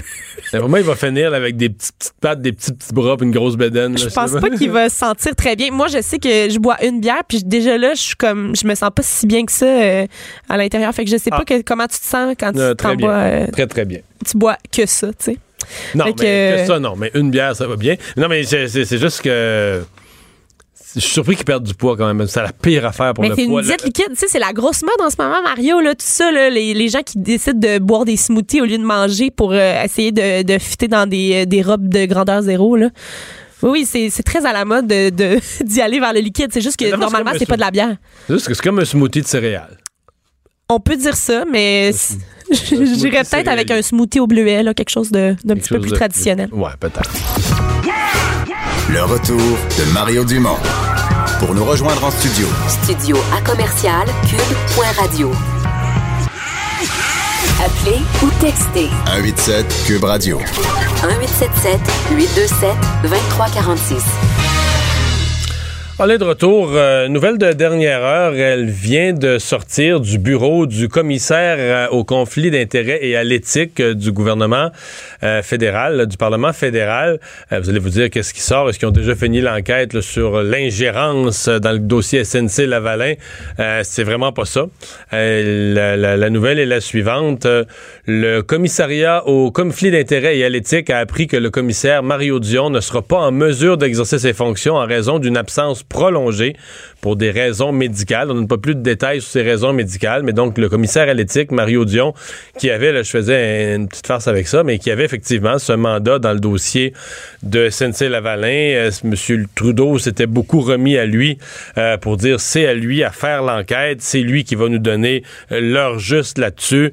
Euh, ben, euh, je sais pas qu'est-ce qui se passe, honnêtement. Est-ce qu'il y a un commissaire par intérim qui continue les dossiers? Mais ceux qui s'inquiétaient qu'on n'ait pas le rapport du commissaire à l'éthique avant l'élection, à mon avis, on vient quand même d'accroître le risque que ce soit le cas. Là. Euh, qu'on n'ait pas le rapport parce que je vois difficilement, même si on réussissait à avoir un intérim, quelqu'un qui reprend les dossiers, je vois difficilement comment ça, pourrait ne pas retarder ou ralentir le traitement d'un dossier aussi gros que celui-là. Donc, euh, une nouvelle qui vient, vient euh, à l'instant même le démaner du bureau du commissaire fédéral à l'éthique. Euh, je vous rappelle, le Canada qui, pour l'instant, c'est important de le dire, pour l'instant, ne ferme pas euh, son ciel au Boeing 737 MAX 8, euh, malgré que d'autres l'aient fait, le Royaume-Uni, la France, l'Allemagne, des pays d'Asie, l'Australie, des pays des compagnies d'Amérique du Sud, d'Amérique centrale. Donc, le Canada et les États-Unis qui restent dans une position, euh, on va dire, euh, de support à leur compagnie aérienne qui, elles ont l'air, si on prend chez nous Air Canada, WestJet, euh, Sunwing, veulent continuer à opérer ces avions, mais on se pose vraiment la question, est-ce que le Canada va pouvoir, avec autant de pays dans le monde qui ont banni de leur espace aérien le, le- le Boeing 737 MAX 8, est-ce que le Canada va pouvoir maintenir sa position? Je vous dirais que le ministre Garneau avait quand même l'air euh, assez ébranlé ce matin au moment de faire son point de presse. Il a répété, il a dit qu'il annulait toutes ses activités de la journée, qu'il travaillait avec un espèce de groupe de suivi au ministère des Transports sur chacun des détails de ce qui va ressortir, de ce qui pourrait ressortir de la boîte noire euh, de l'avion d'Ethiopian Airlines. Mais euh, en attendant, donc le Canada euh, permet toujours aux, euh, aux- avions en question de voler, avec une nuance cependant qui est importante de dire, c'est que par exemple, si tu peux pas aller dans l'espace aérien britannique, ben il y a des vols prévus des, provinces de l'Atlantique, des vols vers Londres qui sont de facto annulés parce que si on peut plus survoler l'espace aérien britannique, ben il n'y a plus aucune manière qu'on peut se rendre à Londres. Je vous parle des suites de la de Catherine Fournier. Euh, Il y a des employés aujourd'hui, deux employés qui ont quitté euh, le Parti québécois. Est-ce que c'est est-ce que le début de quelque chose? Est-ce qu'au prochain Conseil national, par exemple, dans une couple de semaines, est-ce qu'il pourrait y avoir euh, d'autres départs? Il y a cette rumeur-là dans l'air. Ou est-ce que c'est strictement, bon, Madame Fournier, quelques proches, quelques, quelques amis? C'est certain que son, son, sa sortie, son départ canon hier, euh, laisse des traces au Parti québécois. On mesure l'ampleur des dommages. Euh, plus tôt aujourd'hui, j'ai eu l'occasion de m'entretenir avec une de celles qui pourrait prendre la direction du Parti québécois, en tout cas qui y songe et qui l'a reconnu, euh, Véronique Yvon. On peut écouter ce qu'elle avait à dire. Je pense que ce serait une grave erreur de se précipiter sur le qui et je pense qu'on doit travailler sur le quoi et le comment. Pas parce que le qui est pas important, le leadership c'est fondamental en politique. Mais je pense que dans le passé, on a trop souvent fait l'erreur de se lancer vers un sauveur et de lui remettre les clés de la maison en disant viens nous dire là, ce qu'il faut faire puis où il faut s'en aller. Donc comment rassembler en divisant davantage? Je pense que c'est ça la grande question qui se pose. Moi, je fais le pari qu'au-delà du véhicule du Parti québécois, qui non plus n'est pas une fin en soi, mais qu'il y a des gens qui croient dans des objectifs, qui les partagent et qui veulent travailler ensemble vous comprendrez quand elle dit le quoi et le comment, il faut que le Parti québécois se redéfinisse. Qu'est-ce qu'il veut faire, comment il veut le faire, avant de se choisir un nouveau chef. Donc elle dit oui, elle est toujours intéressée en réflexion, mais elle dit on n'est pas là-dedans du tout, du tout, du tout. On n'est pas à l'heure actuelle euh, dans, euh, dans le choix d'un nouveau chef. On est surtout à faire toutes ces grandes remises en question qui doivent être faites dans le parti. Parlons de l'Algérie. Je vous en glissais un mot. Euh, hier, à pareille heure, on venait d'apprendre que le candidat à la présidence, euh, M. Bouteflika, euh, ne solliciterait pas un cinquième mandat. candidature, bon, que je vous avais décrite dans mes mots, mais qui était pour le moins particulière. Le monsieur a fait un, fait ACV en 2013, la dernière fois qu'on a vraiment entendu sa voix. Dans une assez courte entrevue, une assez courte prise de parole, c'était en 2014.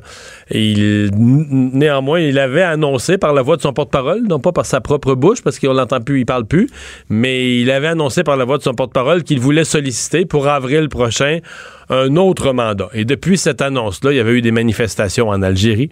Il y a eu des manifestations d'Algériens. Il y en a eu jusqu'ici à Montréal, des manifestations d'Algériens en dehors de l'Algérie. Euh, tant et si bien qu'en cours de route, il avait jeté du lest. Il avait déjà dit une couple de semaines Ah, là, je me représente, mais je finirai pas mon mandat. C'est juste pour un petit bout. Et là, carrément, hier, il a annoncé qu'il ne euh, posait plus sa candidature, qu'il retirait sa candidature pour un cinquième mandat. Par contre, là, en même temps, ils disent, mais là, vu que lui retire sa candidature, il faut reporter les élections.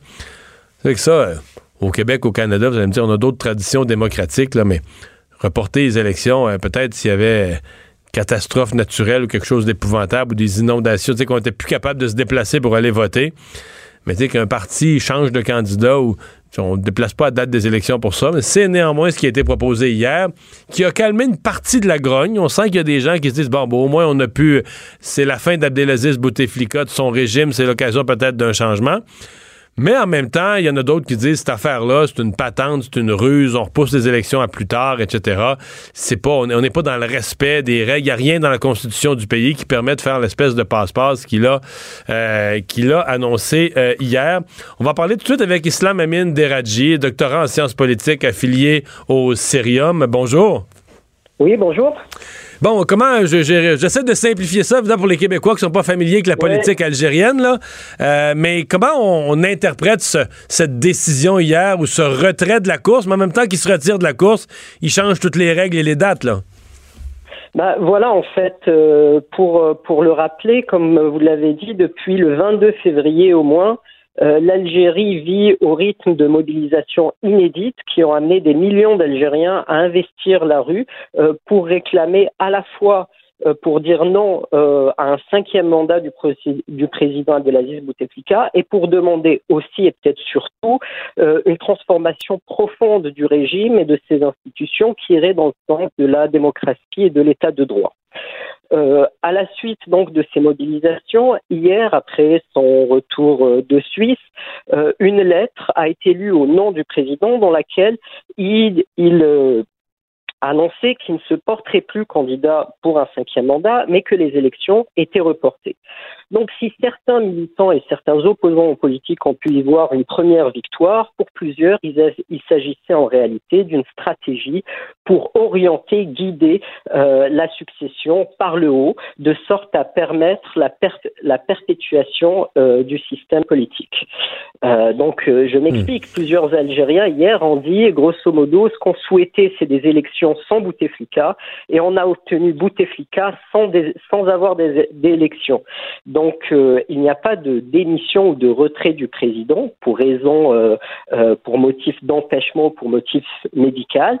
la conférence nationale qui a été annoncée, qui se voudra inclusive ou diverses forces politiques seront amenées à discuter de ce que sera la prochaine constitution algérienne, eh bien cette conférence nationale est toujours sous le patronage du président, si bien que en réalité il n'y aura pas de cinquième mandat, mais il y a un quatrième mandat qui risque de se prolonger.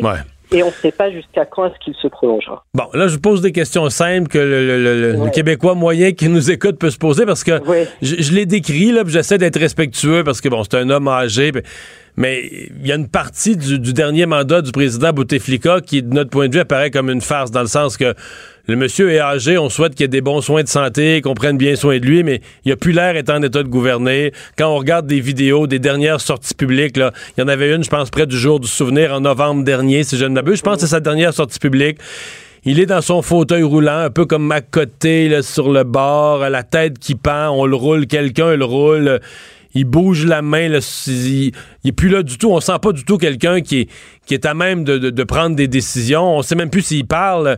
J'attendais de vous demander, expliquez-nous, qu'est-ce que c'est que ça, là? Bah, comme vous l'avez euh, rappelé, le, le, président Bouteflika a fait un AVC euh, en 2013. Euh, on l'a réentendu euh, en 2014 à l'occasion des élections présidentielles où il avait quand même euh, prêté serment, mais tout au long de ce quatrième mandat, son état de, santé s'est détérioré si bien qu'il a été particulièrement absent, apparaissant à quelques occasions à la télé, toujours de plus en plus malade. Mais, mais sans qu'on entende sa voix. On dit qu'on n'a pas entendu sa voix. Depuis octobre 2014, les Algériens n'ont pas entendu le son de sa voix. C'est vrai, ça? Voilà. Donc, en fait, il y a des lettres qui sont lues euh, à son nom, mais euh, il y a toutes les, rumeurs et les spéculations sur quels sont les détenteurs réels du pouvoir si le président n'est pas en mesure complètement d'assumer ses responsabilités. Donc, on le dit complètement encore lucide, mais on a l'impression qu'il a qu'il n'arrive pas à, à communiquer, il n'arrive pas à euh, présider un conseil de ministres. Et donc, ça ouvre la voie à toute une série de, de spéculations sur qui décide vraiment, qui est-ce qui est aux manettes du pays, et est-ce que cette vacance est-ce qu'il n'y aurait pas une vacance du pouvoir qui profiterait à des forces extra-constitutionnelles, c'est-à-dire des personnes de son entourage qui n'ont pas été élues, mais qui, profitant de cette situation, euh, arrivent quand même euh, à euh, jouer un rôle prépondérant dans les affaires courantes du, du, pays. Vous avez parlé tout à l'heure de, ça va être ma dernière question, de réforme des institutions, d'amélioration de la démocratie, parce qu'il faut quand même dire, puis là encore là, vous me corrigerez, je ne suis pas algérien, mais les dernières, quand, quand, il a présenté sa candidature là, aux alentours du, 20 février, là, quand il a confirmé par la voix de son, son secrétaire ou peu importe par une lettre qu'il se présentait, qu'il voulait solliciter un nouveau mm. mandat, on le mettait environ à 70% dans les sondages. Puis on dit que parce que comme si son parti semble être une espèce de, de, parti unique, de parti, c'est pas le seul pas le seul pays du monde où il y aurait ça là, mais un parti tout puissant et que l'opposition elle est, est toute morcelée. Il y, a, un grand parti sûr de gagner les élections, puis après ça toutes sortes de petits partis morcelés d'opposition. Est-ce que est-ce que c'est ça la situation? Est-ce que ce sont les partis d'opposition qui sont euh, trop, euh, trop égoïstes pour euh, se regrouper dans une force d'opposition capable de, faire une alternative? Ou est-ce que c'est le système lui-même qui est vicié et qui maintient de toutes les manières possibles ce parti au pouvoir? Mais comment, comment on explique ça? Là? Mais comment on explique qu'il aurait été réélu même en étant incapable de prononcer un mot? Bah oui, bah c'est, je dirais un peu des deux, dans le sens où euh, il est vrai, il n'y a pas un parti unique en Algérie, du moins il n'y a plus de parti unique depuis la fin des années 80. Euh, à la fin des années 80, il y a déjà eu une nouvelle constitution qui garantissait le multipartisme et qui a consacré une forme de libéralisation du champ politique, médiatique, etc. Ce que je veux dire par là, c'est qu'à côté du parti unique, il y a toute une série de partis qui ont pu exister, émerger, de la même manière qu'à côté du syndicat unique, il y a toute une série de syndicats autonomes qui ont pu émerger, et de la même manière que dans l'espace médiatique, il y a des chaînes privées qui ont réussi à exister à côté de la chaîne officielle qu'on appelait à l'époque l'unique. Mais ce qu'il y a, c'est que euh, finalement, autour de la présidence, s'est constituée une coalition d'acteurs qui occupent des positions dominantes dans les différentes sphères sociales et qui arrivent à assurer la reproduction du système. C'est-à-dire que le syndicat principal euh, est proche de la présidence. Les principaux partis politiques, il n'y en a pas que un, mais il y a également le FLN, il y a également un parti qui s'appelle le TAJ, qui est plus proche des, frères musulmans, etc., qui ont été cooptés.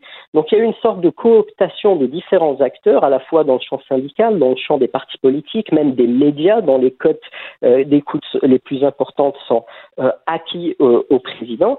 Ben, on dit, on dit que c'est à tel point, dans le cas des médias, on dit que c'est à tel point que les les cinq premières journées où il y avait des manifestations monstres, c'était pas couvert dans le pays. C'était rapporté ailleurs sur Terre, mais dans le pays, les médias locaux de l'Algérie en faisaient pas, faisaient pas rapport. C'est vrai, ça? Ben, ça dépend de quel média, justement. Euh, la chaîne officielle, euh, la chaîne euh, nationale, ça n'a pas été couvert.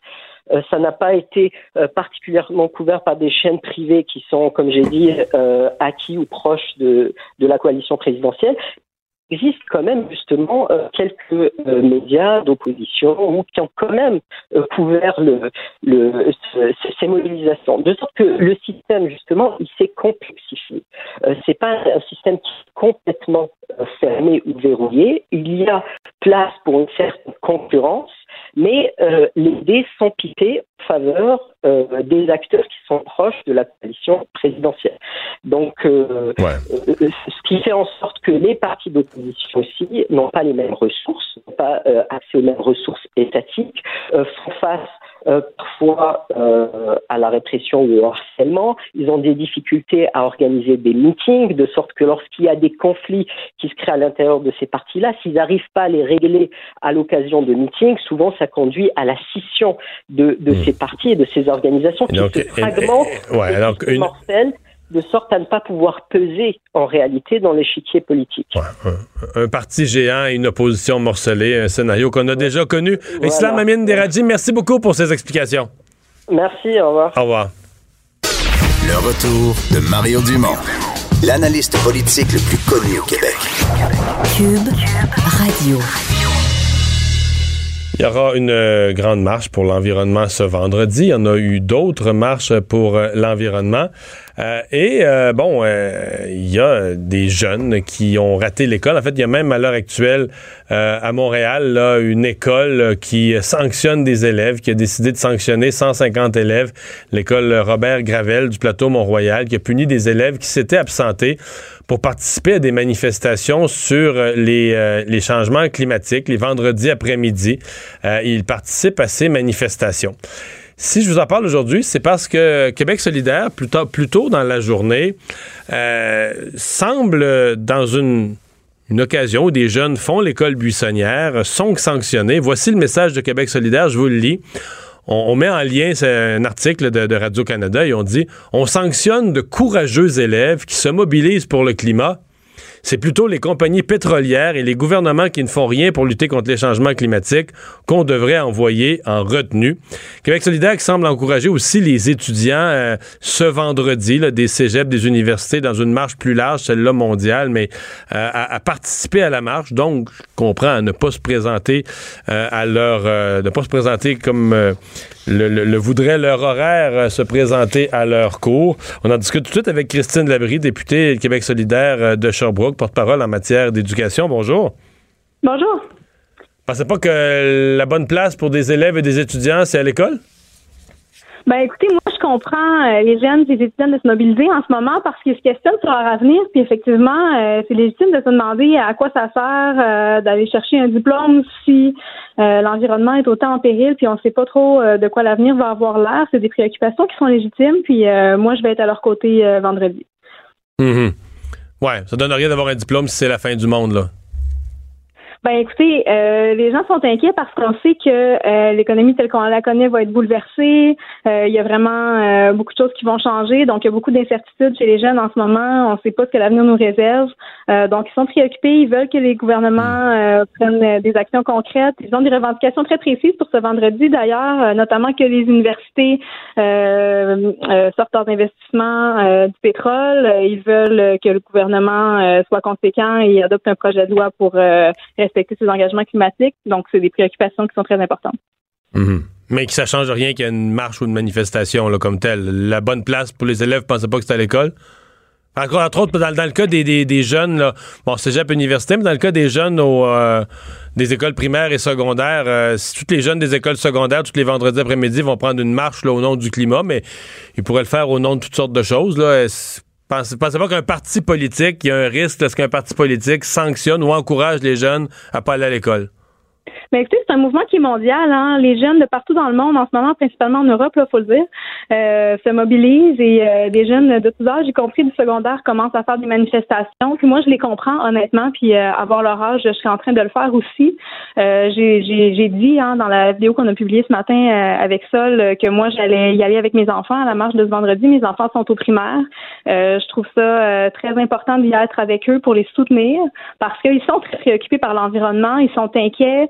Euh, ils suivent, hein, ils suivent leur maire à Québec. Euh, ils sont au courant euh, que le gouvernement a voté contre le projet de loi cadre sur le climat. Ça les, ça les dérange. moi, je veux leur permettre d'être là. Puis, Donc, vos enfants, vous, vous manquez de l'école? Oui, ils vont, ils vont en manquer, puis je vais motiver mhm. leur absence. puis ça va me faire plaisir de le faire parce que c'est une façon pour moi de les soutenir. Puis je trouve ça important aussi qu'ils voient que, que les autres jeunes, puis que la, la population se mobilise pour euh, les enjeux climatiques en ce moment euh, parce que c'est porteur d'espoir cette mobilisation-là. Mm parler de d'inutilité d'étudier quand l'avenir contient autant d'incertitudes. Vous savez que les ben, gens. J'ai pas dit ça. J'ai dit que je comprenais la. Oui, oui, je comprends. Parce que vous savez que les, les, gens ont continué à étudier. Euh, c'est pas la première fois dans l'histoire de l'humanité qu'il y a un enjeu, mettons, qu'il y a un enjeu qui requiert des actions. Les jeunes ont continué à étudier pour une bonne partie dans les guerres mondiales ou dans des, des grands moments d'incertitude. Pensez pas que c'est la meilleure façon que la prochaine génération vive bien. Il y, aura des nouveaux défis. probablement quand, quand vos enfants seront adultes, les changements climatiques, on parlera plus de ça, mais il y aura d'autres choses qui seront apparues, des grands enjeux, des grands défis qu'on connaît pas encore aujourd'hui. Puis d'aller à l'école, c'est une bonne façon de se préparer à faire face à ça, non? Ben écoutez, euh, pour vous dire, à l'Université de Sherbrooke, en ce moment, il y a plusieurs euh, milliers d'étudiants qui ont aussi qui seront en grève cette semaine euh, pour ça. Euh, nous, on a un programme de formation en environnement ici. On a des étudiants en génie qui développent des projets magnifiques en environnement. Ben ouais, ça, c'est très bien. Oui, mais ces étudiants-là s'inquiètent que le gouvernement n'encourage pas davantage euh, la, transition économique en respect de, l'environnement parce que c'est porteur d'avenir pour eux, ces, euh, ces secteurs d'emploi-là. Puis en ce moment, c'est pas ça que les, orientations que le gouvernement prend. Là. vous, vous avez l'impression qu'il se fait rien pour l'environnement. Moi, c'est drôle, hein, je suis peut-être fou, mais j'ai l'impression qu'on parle juste de ça. On parle juste, juste, de ça. Les autos vertes, les autos électriques. Hier, on avait des camions électriques. Euh, tous les jours, il y a des actions qui se font. C'est sans arrêt. Il se fait juste, juste, juste ça. C'est juste ça qu'on encourage. Je comprends que vous, à chaque fois, vous voyez le mot pétrole, mais le pétrole, il est en régression. Il y en a encore parce qu'il y a encore des besoins, mais, mais la transition, là, vous sentez pas qu'on est dedans là, à deux mains, non? vous avez l'impression qu'il n'y a rien. On en parle tous les jours, il faut en parler tous les jours, mais au niveau des gestes concrets, non, moi, j'en vois pas, j'en vois pas suffisamment. Vous dites qu'au niveau du pétrole, on recule.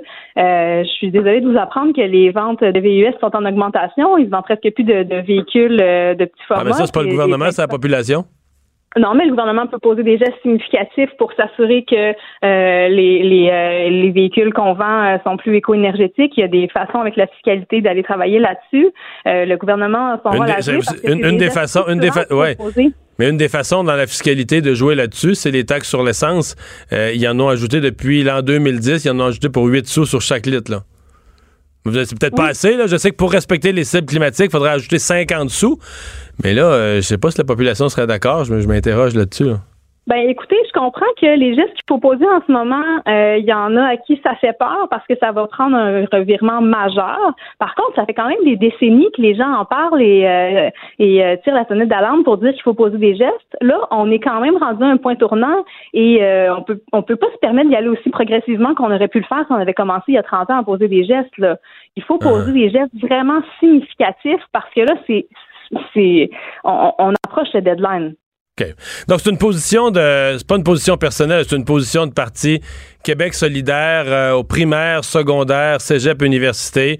Euh, encourage les jeunes, lorsque, je dis pas tous les jours, mais lorsqu'il y a des manifestations qui touchent le climat, vous encouragez les jeunes à, à participer à ces manifestations et à ne pas aller à l'école. Ben moi, j'encourage la, la, participation citoyenne, euh, définitivement, peu importe l'âge. Je pense qu'on n'a pas besoin d'avoir le droit de vote pour s'engager dans la société. En ce moment, ce qui mobilise les jeunes, euh, c'est le climat. Si c'était une autre cause, euh, je les, je les encouragerais aussi à s'impliquer parce que pour changer les choses, il y a d'autres façons qu'en votant. Puis je suis contente que les jeunes se mobilisent de cette manière-là. ils le font aussi de plein d'autres manières, en posant des gestes quotidiens, notamment dans, dans, dans leur propre vie, mais ils savent que c'est pas suffisant. Puis là, ce qu'ils demandent en ce moment, c'est des gestes structurants de la part du gouvernement. Puis ça, ben, euh, on peut pas travailler individuellement pour faire ça. Il faut travailler collectivement. Christine Labrie, merci beaucoup.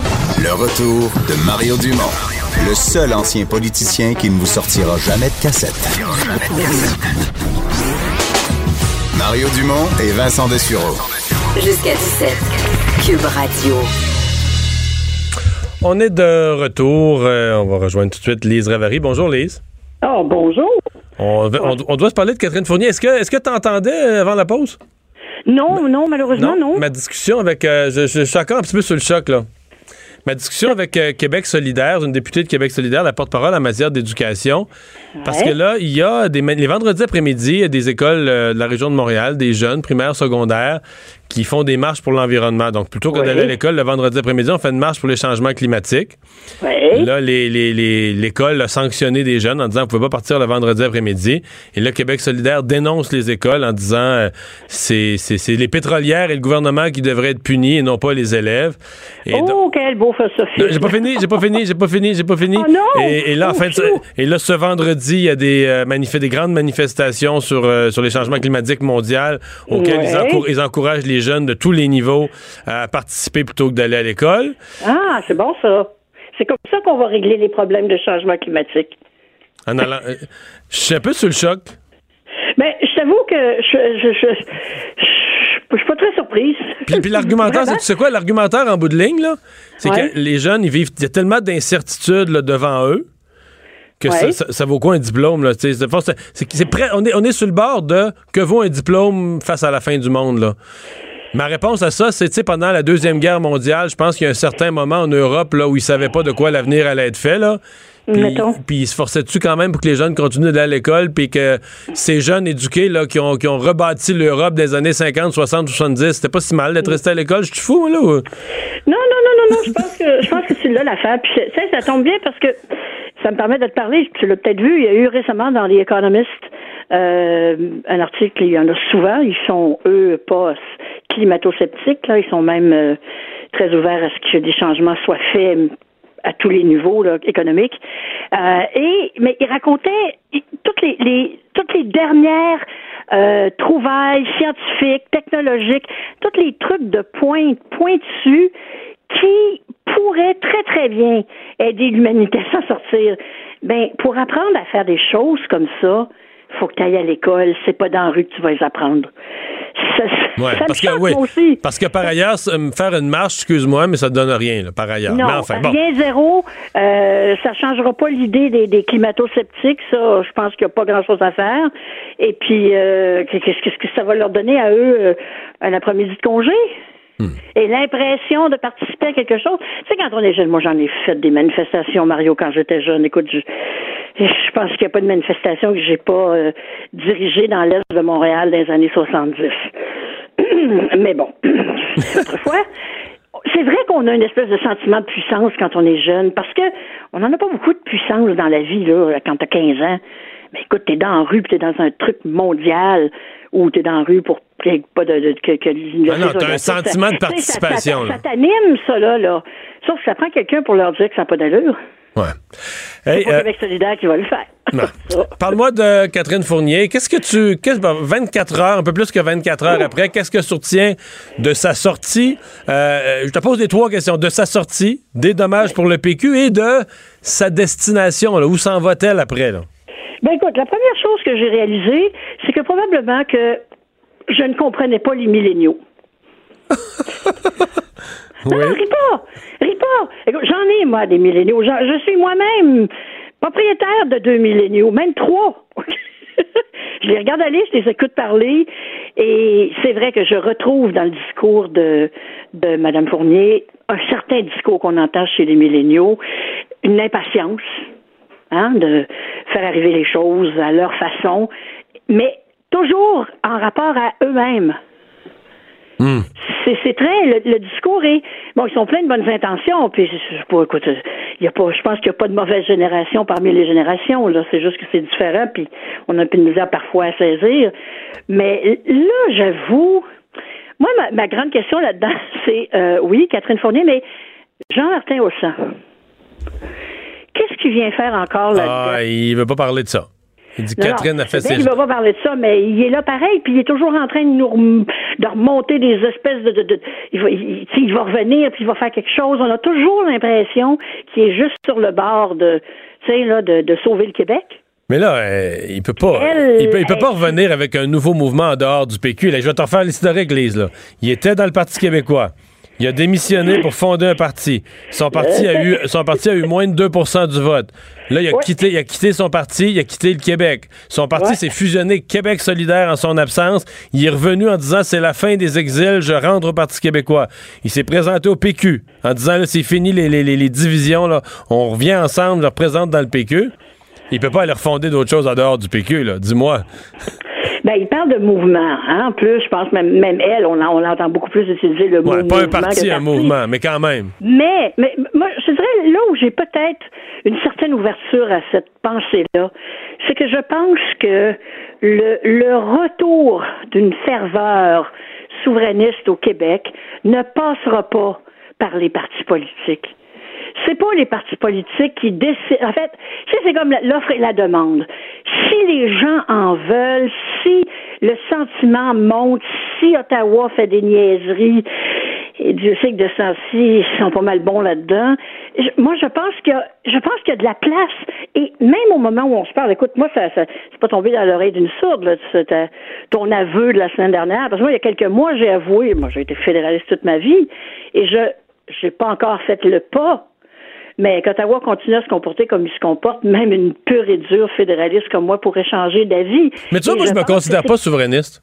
Dans le sens que je sens pas. Non, non, moi non plus, je, trouve pas que jamais ça, mais. Tu sais, euh, moi, ce que je pense qu'il devrait avoir, là, compte tenu de la géographie, pogné au nord des États-Unis, c'est une vraie confédération qu'on nous avait une première en 1867, un peu comme l'Union européenne, là, on est associé avec le Canada, mais on a nos affaires au Québec, tu sais. Mais euh, bon, euh, fait que, mais le, ne nous permettra jamais d'atteindre ça. Non, non, on est, on est pogné dans une situation compliquée. je trouve, moi, puis tu sais, j'écris à la Gazette, hein, donc j'ai comme vraiment un contact direct. C'est une autre affaire, puis, Mes, puis mes papiers sont repris partout dans le Canada, alors je reçois toutes sortes de commentaires. Je trouve le fossé entre le Québec et le reste du Canada plus profond que depuis il y a très longtemps. Ah ouais? Ah oui. Ah ouais. Absolument, absolument. Je trouve qu'il y a une espèce de de hargne que j'ai jamais vu ou vécu, même quand je vivais dans le reste du Canada. Il y a une espèce de je sais pas, de, de, de, de, colère envers les Québécois. Tu sais, les Québécois, par rapport à ces gens-là, c'est comme ou bien on nous méprise parce qu'on est trop faible, ou on nous méprise parce qu'on veut prendre trop de place. Mm-hmm. On est trop fort. Je pense que c'est plus ça. Alors, tu sais, c'est sûr que par rapport à ça, la, question de la souveraineté, euh, moi, je, pense qu'il risque d'y avoir dans le dans, dans l'environnement politique de la CAC euh, autonomiste, il serait pas impossible que surgisse une fois encore un, une, certaine ferveur souverainiste. Ben, mais le problème, c'est que c'est la CAQ se fait dire les jeunes. Ouais. Mais si la CAQ se fait dire non en répétition, là, des affaires ben, fonctionnent exactement, pas. Tu sais, je veux dire, les, les conditions gagnantes de Mitch pourraient revenir. Ouais. Hein? Ouais. Mais ben. on sent on sent pas que c'est dans l'air. On sent pas que le sujet est d'actualité. Non, mais je sais pas. Moi, j'ai un feeling. Bon, écoute, un feeling, c'est un feeling, hein. Mais il y a, y, a, y a, des gens qui me disent un peu ce que tu as dit. Euh, tu sais, je, je l'entends plus qu'avant dire peut-être qu'il y a une nouvelle chance qui va se présenter à nous, euh, puis, puis peut-être que peut-être que ça sera vraiment pas le Parti québécois. Mm-hmm. Ben, je, je, je, je, veux pas. Je, trouve que ce qu'elle a fait d'un point de vue politique, euh, je trouve que ça n'a pas de bon sens. Tu t'en vas pas six mois après avoir été élu. Premièrement, tes électeurs, les gens qui ont voté pour elle, je m'excuse, ils ont voté pour le Parti québécois, ils n'ont pas voté pour elle comme individu, à part son frère, sa soeur, sa mère. Ouais. Non, hein? ça, ça, me paraît clair, surtout dans cette circonscription-là. Ben oui, en plus, Marie-Victorin, après, après Bernard Drinville, c'est sûr. Mais euh, les gens doivent être mais tellement tellement furieux tellement furieux qu'on Mais ce que je te dirais, c'est que les gens. Les, ben, c'est ça que j'allais te dire. Les gens sont partiellement furieux, mais c'est surtout le gros sentiment, je pense, c'est que les gens comprennent pas bien, là, saisissent pas bien. Euh, le Parce qu'en même temps, elle, est jeune, a une belle personnalité, vu que les gens sont comme. Je pense qu'elle a réussi hier à obtenir l'écoute. Tu sais, des gens disent Ah, qu'est-ce qu'elle fait, une jeune qui brasse la politique, ça peut être bon, tu sais, c'est toujours sympathique, un jeune. Mais là, qu'est-ce qu'elle veut faire? J'ai senti qu'hier soir, bien des gens sont restés sur leur appétit de dire bon, elle veut faire. Elle veut faire parler d'elle, elle est choquée contre le PQ, elle aime plus le PQ, mais elle sait, peu, elle sait pas trop exactement où ce qu'elle s'en va avec ça, puis qu'est-ce qu'elle veut faire. Enfin, on le saura peut-être. Il y a peut-être un grand plan qu'on découvrira, ma chère, dans les prochains mois. Oh mon Dieu, le grand plan! Ça fait longtemps qu'on l'attend. Ah ouais, on l'attend. Ah, le grand plan. Bon, ben écoute, euh, si tu le vois passer, tu me fais Je signe. te hein. fais signe, salut. Le retour de Mario Dumont. Jusqu'à 17. Parce qu'il ne prend rien à la légère. Il ne pèse jamais ses mots. Cube Radio. C'est jour de notre chronique cinéma. Bonjour Simone. Bonjour. Alors, on parle d'abord de. C'était le hit de la- du week-end, le Captain Marvel. Ok, oui. Moi, j'ai eu la chance de le voir avant qu'il sorte. J'en avais parlé euh, avec Vincent la semaine passée. Moi, j'ai beaucoup aimé le film, mais reste qu'il y a quand même eu une controverse autour du film. Il y a beaucoup de gens. Qu'est-ce qu'il y a? Y a? Ben, des gens qui sont euh, fâchés que ça soit une super-héros femme. Il y a des gens qui étaient fâchés parce que Brie Larson, l'actrice, euh, s'est prononcée. Elle voulait plus de femmes qui l'interviewaient. Euh, elle a comme, elle a parlé un peu de l'homme blanc qui devait faire sa place au cinéma. Donc, il y a des gens qui le mais reste que le film a fait un vraiment gros week-end d'ouverture. Euh, des 450 millions. C'est vraiment Mais tu gros. sais, je pense qu'une controverse comme ça, là. Parlez-en bien, parlez-en mal. Ben oui. Mais parlez-en. Il y a personne, veut dire, euh, même l'homme blanc qui aime pas les commentaires va aller voir le film parce qu'il est curieux de voir le film Ben pareil. oui, ça. exactement. Ça a juste fait plus de buzz. Puis c'est le, le sixième plus gros week-end d'ouverture de l'histoire. C'est De vraiment l'histoire? de l'histoire. OK, mais c'est vraiment gros. C'est pas juste gros pour cette gros. année, c'est pas juste gros pour le week-end, c'est gros, gros. De l'histoire. C'est le deuxième plus gros euh, film de super-héros. Mais ouais, le sixième plus gros de l'histoire. C'est c'est très cool. Donc, euh, continuez à aller le voir, la gang. C'était très bon. Mais toi, t'as aimé le film. Moi, j'ai aimé ça. Ouais, c'est pas le meilleur de, de Marvel, mais c'était bon. Ça fait la job. On l'aime beaucoup, notre Hmm. Captain Marvel. Parce que c'est- ça, c'est un mystère. Moi, j'ai des amis euh, de presque mon âge ou mon âge. Je dis, Moi, j'irais jamais voir ça. Jamais, Non. jamais, jamais, jamais, jamais. En fait, Mm. euh, tu me donnerais gratuit dans un cinéma qui serait à côté. Puis, Ben, j'irais peut-être m'asseoir sur le siège du coin, sachant que je peux partir, là, juste pour être curieux de voir ce que c'est. Mais tu sais, je suis allé quelquefois voir des films de super-héros quand mon gars avait 6-7 ans, Ouais. 7-8 ans. Là, tu es trop jeune, puis aller avec des amis, puis tout ça. là. ah, C'est arrivé, c'est arrivé que j'ai pas dormi quelquefois. euh, oui. c'est assez rare. Là. Mais parce que c'est comme une longue euh, série télé.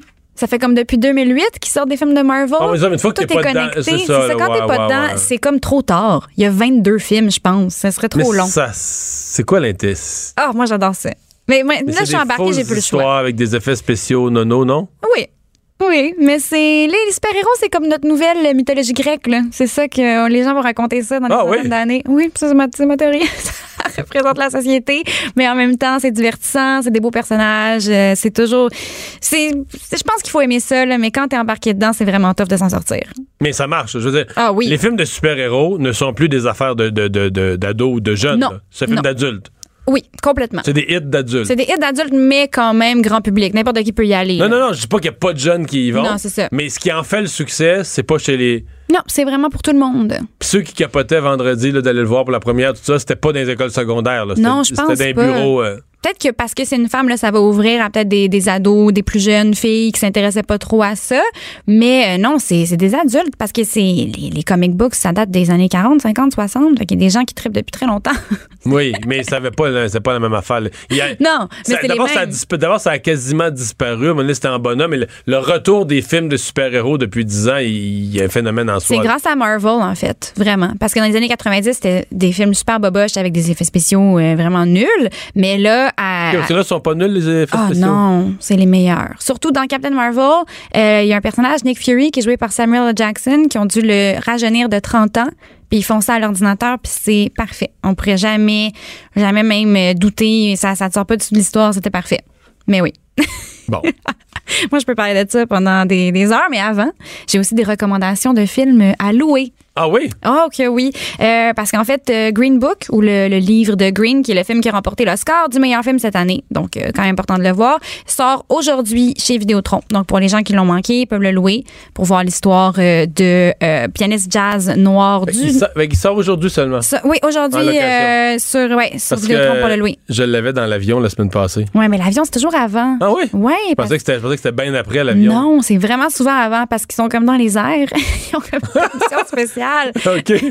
oui, souvent c'est Les films, les films descendent tranquillement. Mais quand t'es dans ça, les airs, tu as accès. OK, je comprends là. Je n'étais même pas au courant de ça. Oui, des fois ils sont encore au cinéma mais ils sont dans l'avion. Mais là on peut l'écouter euh, les deux pieds sur Mais terre. ça, Green Book, c'est le gagnant aux Oscars. Oui, meilleur film aux Oscars, euh, aussi meilleur euh, meilleur acteur de soutien pour Mahershala Ali qui joue. Mais est-ce qu'on le voit parce que c'est bon ou on le voit juste pour dire j'ai vu le film qui a gagné aux Oscars? un doux mélange des deux. C'est bon, c'est une belle histoire, c'est une histoire vraie.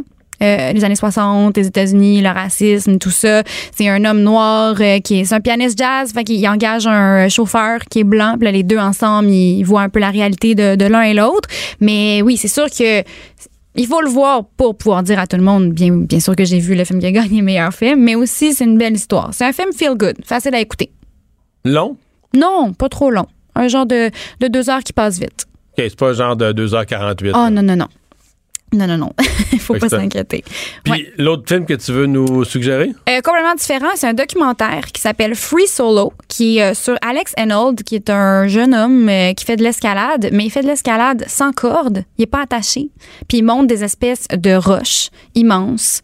C'est c'est le seul au monde à avoir monté euh, à la montagne qui s'appelle El Capitan, et c'était comme c'est c'est comme regarder un thriller parce que c'est ça fait vraiment peur parce qu'il est pas attaché, il pourrait mourir à n'importe quel que je instant. déteste. Moi, j'ai le vertige. Ah, ce que je déteste le plus au monde, c'est de voir quelqu'un qui est en hauteur, qui est en danger, qui est pas attaché. Alors, ce n'est pas le film pour toi parce que Ça ça, donne le vertige vraiment de le voir aller. Là. C'est, c'est épouvantable, mais, c'est mais des c'est le fun, images. que- mais c'est le fun d'un YouTube de trois minutes, mais c'est c'est un film au complet, non? Ça, c'est un film au complet. Mais on voit pas juste euh, grimper, on voit comme comment il s'est rendu là. Parce que ça a pris beaucoup, beaucoup de préparation pour se rendre là. Puis entre-temps, il se fait une blonde. Puis là, il est comme, tu vois qu'il doute un peu. Est-ce qu'il veut vraiment risquer sa vie maintenant qu'il est en couple? Puis elle est comme. Ah, le Non, questionnement ultime. S'il y avait eu un enfant, il le faisait pas, là. Euh, il- ça, il l'a dit. Il dit si j'étais dans une autre situation, si on était marié avec un enfant, je l'aurais pas fait parce que t'as Ok, il énormément de chances de mourir. Genre, si un oiseau passe à côté de toi, tu peux tomber, il est pas attaché. C'est complètement, moi, je trouve ça complètement fou. Mais c'est intéressant pour voir euh, quelqu'un se dépasser. C'est le seul au monde à l'avoir fait. Encore aujourd'hui, je pense que tout le monde a vu le film, ils sont comme non merci. C'est un grand verbe, se dépasser, ça. Ouais, il se, ça, se on peut se dépasser, euh, je sais pas, les gens, mettons, qui, qui font des affaires, mettons, qui arrêtent de boire après, Ouais. puis qui s'en sortent. Mais faire de la connerie où tu risques de te casser la gueule pour rien, là, Mm-hmm. ça donne, ça donne rien à personne, ça améliore rien, ça avance rien. Tu t'es dépassé, mais c'est très à la mode. Je sais, je suis très à contre- en contre-courant parce que tous les sports extrêmes, c'est très à la mode, mais les gens utilisent ça, se dépasser parce que t'as fait une bêtise là, euh, démesurément risquée, puis on s'en fout. Mais Mm. Je ça a fait là, ce que ça a fait un film. Ça a fait un film. Mais là, il y a que- quelqu'un- là, il y a quelqu'un qui a firmé. Il y a, ben, il y a plein de gens qui filment, mais eux sont attachés. Là. Lui, il est le seul pas mais attaché. il y avait mais- quand même une équipe autour de lui. Ah oui, puis les caméramans sont stressés, là, tu les vois parce que eux, ils- ça fait comme deux ans qu'ils préparent ça, ils sont amis avec le gars, puis il y a comme sûrement 50 de chances qu'il meure. Euh, toute l'équipe était super stressée, mais euh, spoiler alert, il est pas mort. Ouais, puis sinon, le film serait pas sorti, hein, je pense pas qu'il aurait eu le droit. Le film a gagné meilleur euh, documentaire aux Oscars aussi, donc euh, Oui, pas, quelqu'un, qui- quelqu'un qui écoute tes recommandations, qui voit les deux, ouais. Il, y a- Ben, il deux gagnants des Oscars. Deux gagnants des Oscars. Meilleur documentaire, meilleur film. Free Solo, il est disponible euh, sur euh, le Apple Store. Donc, on peut le louer euh, sur tout ce qui est Apple TV, iTunes, tout ça. Mais ouais, c'est des super belles images. Puis c'est vraiment, c'est trillant. C'est vraiment comme écouter un- presque un film d'action. Mais Toi, tu l'as regardé du début à la fin? j'ai regardé du début à la fin. J'étais très inspirée, mais vraiment pas à aller monter une montagne. Je me suis juste dit, moi, je vais faire quelque chose pour me dépasser moi-même, mais ça va pas J'en ferai une impliquer chronique à l'émission de Mario, Je vais ça va faire exactement. Je me suis dépassée ce soir. Merveilleux. hey, merci beaucoup, Simone. Merci. Salut. Mario Dumont et Vincent Dessureau. Le retour de Mario Dumont. Et on a une nouvelle collaboratrice aujourd'hui au sport, c'est Frédéric Gay de TVA Sport. Bonjour Frédéric. Salut Mario. Ça va bien? Ça va bien toi? Oui, ça va très bien. Bon. Là, euh, hier, avec ton collègue, là, on parlait. Il, il était rendu à me parler pas de son bouton panique, mais de son bouton d'urgence pour le Canadien. S'il y a un mode d'urgence euh, à mettre en vigueur, c'est ce soir que ça commence. Là. Ben, j'ai l'impression que ça fait une semaine qu'on dit que chaque match, il faudrait que ça commence ce soir, mais là, évidemment, le Canadien s'est retrouvé dans une position un peu fâcheuse. Mais là, ce soir, si on perd contre les Red Wings, qui, tu le sais sûrement, là, est une des pires équipes de la Ligue, actuellement avant-dernière euh, formation dans l'Est, eh ben là, ça va être ça va commencer à être difficile. Au Centre Bell? Normalement, là, c'est au Centre Bell, euh, contre les Red Wings, ça va être le quatrième duel contre Détroit cette saison. On aura la chance de les balayer. La dernière fois, on s'en souvient, c'était c'est quoi, il y a un mois, c'était 8-1, la belle performance du Canadien. Donc, si jamais mentalement et physiquement on se présente pas, là, on pèsera sur le bouton panique. Mhm.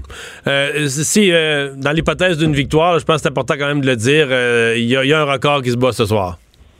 Oui, ben Jacques Plante, on sait que Carey Price a égalé la marque de, de Jacques Plante pour le plus grand nombre de victoires avec le Canadien avec 314. Donc, si jamais il l'emporte ce soir, ce serait 315 dans son cas. Donc, il surpasserait euh, le, gardien d'une autre époque euh, du tricolore. Mais encore une fois, c'est pas fait. Sauf que je pense pas que c'est ça qui le motive le plus actuellement. On le connaît, notre Carey Price, c'est pas un gars très expressif, mais je suis sûr que c'est bien à ajouter à, sa pièce de trophée. Ouais, mais c'est les deux points. C'est les deux points au classement qui sont probablement plus intéressants à ce moment-ci. Euh, parle-moi de la situation du, euh, du deuxième gardien. J'ai vu ce matin passer dans l'actualité que euh, Lindgren était rappelé. Oui, Charlie Lindgren a été rappelé. là, ce qu'on dit chez le Canadien, c'est qu'il va passer le reste de la saison avec l'équipe parce que on veut que Carey Price puisse participe à des entraînements un peu moins éreintants, de sorte qu'il conserve son énergie jusqu'à la fin de la saison. Et on veut apprendre à le connaître davantage, Charlie Lindgren. C'est ce qu'on a dit. Est-ce qu'il faut lire entre les lignes? Ce soir, là, ce soir, qui est assis? Price est dans, le filet. Qui est assis comme substitut sur le banc? Normalement, Niemi. Ah oui, OK. Mais, là, c'est à voir. Mais tu sais, est-ce que, est-ce que Price pourrait être tassé même s'il donnait plusieurs buts, je ne sais pas. Il y en a plusieurs qui pensent que Némi a disputé son dernier match, euh, bon, vous le savez, là, lorsqu'il a, perdu, il a fait perdre son équipe en, guillemets 5 à 2 euh, face aux Sharks. Euh, d'ailleurs, Némi qui s'est entretenu avec un de mes collègues du Journal de Montréal plus tôt aujourd'hui après l'entraînement qui était facultatif, soit dit en passant. Parce qu'on ne l'avait pas bien, entendu là, depuis ces, ces, ces, difficultés. Là. Absolument pas. Et là, il s'est pas adressé à tout le monde non plus. Il s'est adressé seul à seul avec mon collègue Jonathan Bernier du Journal de Montréal. Et il lui a dit, euh, je sais pas si Kerry va garder tous les matchs d'ici la fin de la saison, mais une chose est certaine, j'aimerais ça avoir l'occasion de me reprendre. Il a expliqué un peu que lui, ça, il sait qu'il a donné des mauvais buts euh, lors du match face aux Sharks. Euh, les deux premiers ont été étranges, mais il aimerait quand même une une deuxième chance pour dire que bon, il jouait pas souvent non plus. en même temps, c'est le même gardien qui a fait 52 arrêts face aux Panthers au mois de janvier. C'est sûr que c'est pas le meilleur deuxième gardien de la ligue actuellement. Est-ce qu'il mérite une autre chance? Je te pose la question. Ta réponse est aussi valable que la mienne, mais une chose est sûre, Tricolore a fait appel pour l'instant à Charlie Lindgren, qui est comme là, là qui, est au-dessus de l'épaule de Niemi. on se souvient ce qui s'était passé en 2014, il y avait Tokarski, qui était au-dessus de l'épaule de Boudaille. Puis quand Chris Kreider est entré en collision avec Price, ben c'est Tokarski qui a eu les buts pour le reste de la saison. Alors, est-ce que ça va être le copier-coller cette saison? À suivre. Mhm. Mais c'est-à-dire que pour Niemi, ce qu'il devrait regarder, tu sais, je pense pas que c'est un type qui a eu une mauvaise attitude ou qui a fait des choses répréhensibles, mais les deux derniers matchs, on sent qu'il n'est plus là, euh, je sais pas comment dire, qu'il n'est plus là du tout, là, physiquement, euh, positionnement. Des fois, peut-être ça prend juste une. oublié. Euh, ouais, ouais. Peut-être ça prend des fois juste une bonne période pour reprendre ses repères pour gagner sa confiance, mais c'est comme si le Canadien n'a plus ce genre de, de marge de manœuvre-là pour donner des, donner des pratiques puis faire des, euh, faire des essais. Parlons un peu de, tennis. Euh, défaite, défaite de Félix Auger-Aliassime, mais dont tout le monde parle aujourd'hui en, termes très, très, très louangeurs. Oui, parce que Indian Wells, c'est un tournoi euh, difficile. C'est un Masters Mills en Californie, dans le désert. C'est relativement prestigieux parmi les Masters Mills. Et Félix, hier, après s'être débarrassé de Stefanos Tsitsipas, qui était quand même le, la nouvelle sensation grecque dans le monde du tennis, de l'avoir surpris en deux manches, même dominé, eh bien, hier, il affrontait un Japonais 74e au monde. On pensait que ça allait être relativement facile pour Félix euh, de peut-être s'en débarrasser. Et il avait bien amorcé le match, sauf qu'éventuellement, euh, le Japonais a, gagné en confiance. Félix, lui, a perdu en confiance. C'est peut-être l'argent des fois qui est là, qui le rattrape. Et euh, même si au troisième set, il perdait 5-1, il s'est battu jusqu'à la fin, il a forcé le bris d'égalité, puis c'est finalement au bris d'égalité qu'il a dû s'avouer vaincu. Mais quand même, les éloges, t'en parle, c'est normal. Il a 18 ans, puis il réussit tout ça. Euh, d'ailleurs, il, il, y a un tournoi, je ne sais pas si tu sais, Mario, à la fin de l'année, à Milan qu'on appelle le tournoi Next Gen. Alors, c'est un tournoi qui, qui réunit les meilleurs joueurs d'avenir du tennis. Et Félix est déjà très, très bien positionné. Je pense qu'il est le quatrième meilleur. Alors, on risque de le voir là. Euh, il y a vraiment que de belles choses qui s'en viennent pour Félix, d'autant plus, euh, bon, je dis qu'il a 18 ans, euh, va être à peu près 55e au monde lundi lors de la prochaine parution. Donc, c'est ça que j'allais te poser la question avec les. Parce qu'Indian Wells, c'est un gros tournoi, donc beaucoup de points. Avec les, le point où il s'est rendu, les victoires qu'il a obtenues, il va encore gagner quelques rangs. Il va gagner trois rangs, théoriquement. C'est sûr que plus on avance vers le top 50, plus les rangs Ouais, sont, plus c'est les dur, hein. positions sont difficiles. Par contre, faut se réjouir parce que là, après Indian Wells, il y a Miami, qui est une- un autre tournoi sur le dur. Mais après, on s'en va sur la saison de terre battue. Et Félix, c'est sa surface préférée. Alors moi, je m'attends vraiment à ce que ça continue à, ben, s'il n'est pas blessé, là, que ça continue à vraiment bien aller pour euh, notre euh, joueur québécois de 18 ans. Bon, on va Est-ce que je surveiller peux ça. te parler des, est-ce que j'ai le temps de te parler des filles? Andrescu, Bianca Andrescu? Oui, oui, oui. OK, parce que je, je, je vais absolument mentionner, elle, ça vient de se passer il n'y a pas longtemps, toujours à Indian Wells, il y a quoi, quelques minutes. Elle euh, aussi, euh, a- elle, en fait, a remporté son match face à la chinoise Huang Liang, excuse mon mandarin. Euh, ça s'est passé en deux manches, 7-5, 6-2.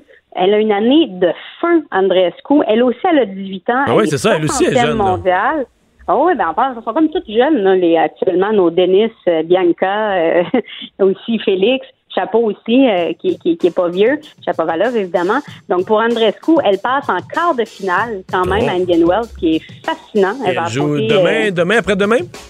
elle joue jeudi. Et d'ailleurs, je vous dis tout de suite, ça va être présenté à TVA Sport. On Ben. vous le dit, là, on va vous présenter ça à TVA Sport en direct. Ben, on va surveiller ça. Hey, merci beaucoup, Frédéric. Merci, Mario. Au revoir.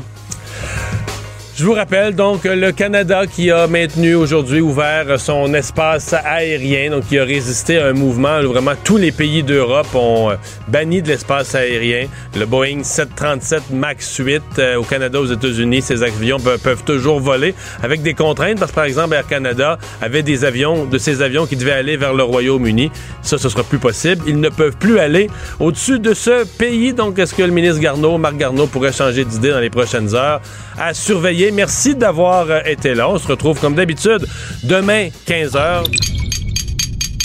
Cube Radio.